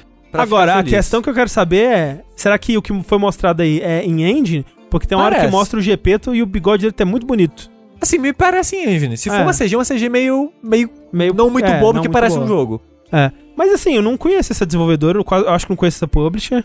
Então, assim, não sei o quanto de investimento tem aí. Eu sei. não sei, eu tô curioso. Já garanto aqui, ó, vai ser ruim. Mas, ô, mas, ô, André, Ah. André, André, André, ó, Oi, diga. não quero ser o cara da conspiração aqui, não. Ah. Mas e se for o jogo do Kojima? Putz, agora. Agora vamos lá. É, estende a agenda aí pra um vértice de 4 horas, porque a gente precisa destrinchar isso aqui agora. É. Mas assim, provavelmente vai ser um jogo esquecível, não vai ser muito bom. Talvez vai ser meio que um Vampir da vida, um The Surge da vida. Mas me deixou curioso. Por que o Pinóquio? Tipo, por quê? Tipo, vai ter. Mentira vai envolver, porque chama The Li- Lies of P. Mas se seu eu Pi- mentir, meu nariz vai crescer e uso como arma. Ó, ó, cara, o nariz tem que ter alguma coisa. Tem que ter. Ah, mas como que eu vou contar mentira na cutscene? Eu vou mentir nas opções e vou ficar mais forte ou mais fraco? Que? Co- Como? Não, é porque toda vez vai ter um sistema de diálogo. Aí quando, quando você não responde a verdade, aí o seu nariz cresce e você pode cortar o seu nariz e usar ele como combustível para o seu corpo robótico. A mentira vai ser tipo o insight desse mundo? Pode, pode ser. Do Bloodborne? Seria legal. Não, André, André, aliás, Sushi, eu tenho certeza que o nome é Lies of P só pra, pra fazer trocadilho com Life of P. Eu tenho certeza. Claro que não, Rafa, só você mesmo. É, com certeza. É, Lies, Life Lies P. of P, mas o P é o Gepeto, Pepeto. Chamado Não, é Pinóquio. É, e ele tem um braço meca- de aparência, né? Mecânica, o outro braço dele é aparência humana, né? É que a, a pele do velho fica meio ruim. É, mas eu já, já coloco aí. O braço do Sacred vai ser um braço com habilidades especiais que você vai equipar naquele braço. Ó, fica aí Mas, essa mas você vai jogar com o Gepeto? What the fuck? Não. Peraí, oi? O pessoal tá vindo com notícia complicada aqui. É? Aconteceu? O Miura aparentemente morreu. Qual Miura? Quem? O Kentaro Miura do Berserk. Ah, é? Caralho! Aqui. Acabou o Berserk, então? Não, ah, bom. Sim, né? Não, sim.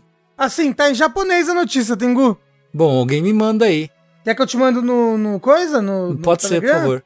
Sim, sim. É, enquanto isso, perguntaram por que Souls-like se só tem CG? Porque a desenvolvedora falou. É, eu tinha colocado essa notícia engraçada pra terminar o vértice no Alto Astral, mas hoje não era pra ser, aparentemente. Ah, é? Tá aí, né? Mas morreu do quê? Eu tô, tô, eu tô olhando aqui. É, é coisa do coração. Caramba! É uma rom- rompimento aí de uma. de uma. chama de secção aórtica. Caralho. Pois é. É isso aí. É, acabou Love Faleceu Live dia- também. Ele faleceu dia 6. Nossa, Dia 6 de maio. e estão avisando só agora. E estão avisando agora. Justo, né, também. Que loucura, né? Caralho. Meu Deus. É. Tá bom. Quantos anos ele tinha? Tá bom já pensando acabar, né, gente? É. cin- cara, no- jovem, 54 anos. Caralho. 54 anos. Que merda. Enfim. Bom, com essa energia lá em cima. Não. É, Pinóquio, era mentira, gente! Ah, Que não. alegria. vem buraco negro. Vem buraco É. negro. Mas enquanto o buraco negro não vem, Eu sou o André Campos. Eu sou o Eduardo Sushi. Eu sou Rafael Kina. Eu sou o Fernando Tengu. E esse foi mais um Vértice. É, foi. Foi mais um vértice. E até a próxima, gente. Força aí. Ah, é, lembra do gatinho segurado no galho. É. Hold on. É. Valeu, gente. Até mais.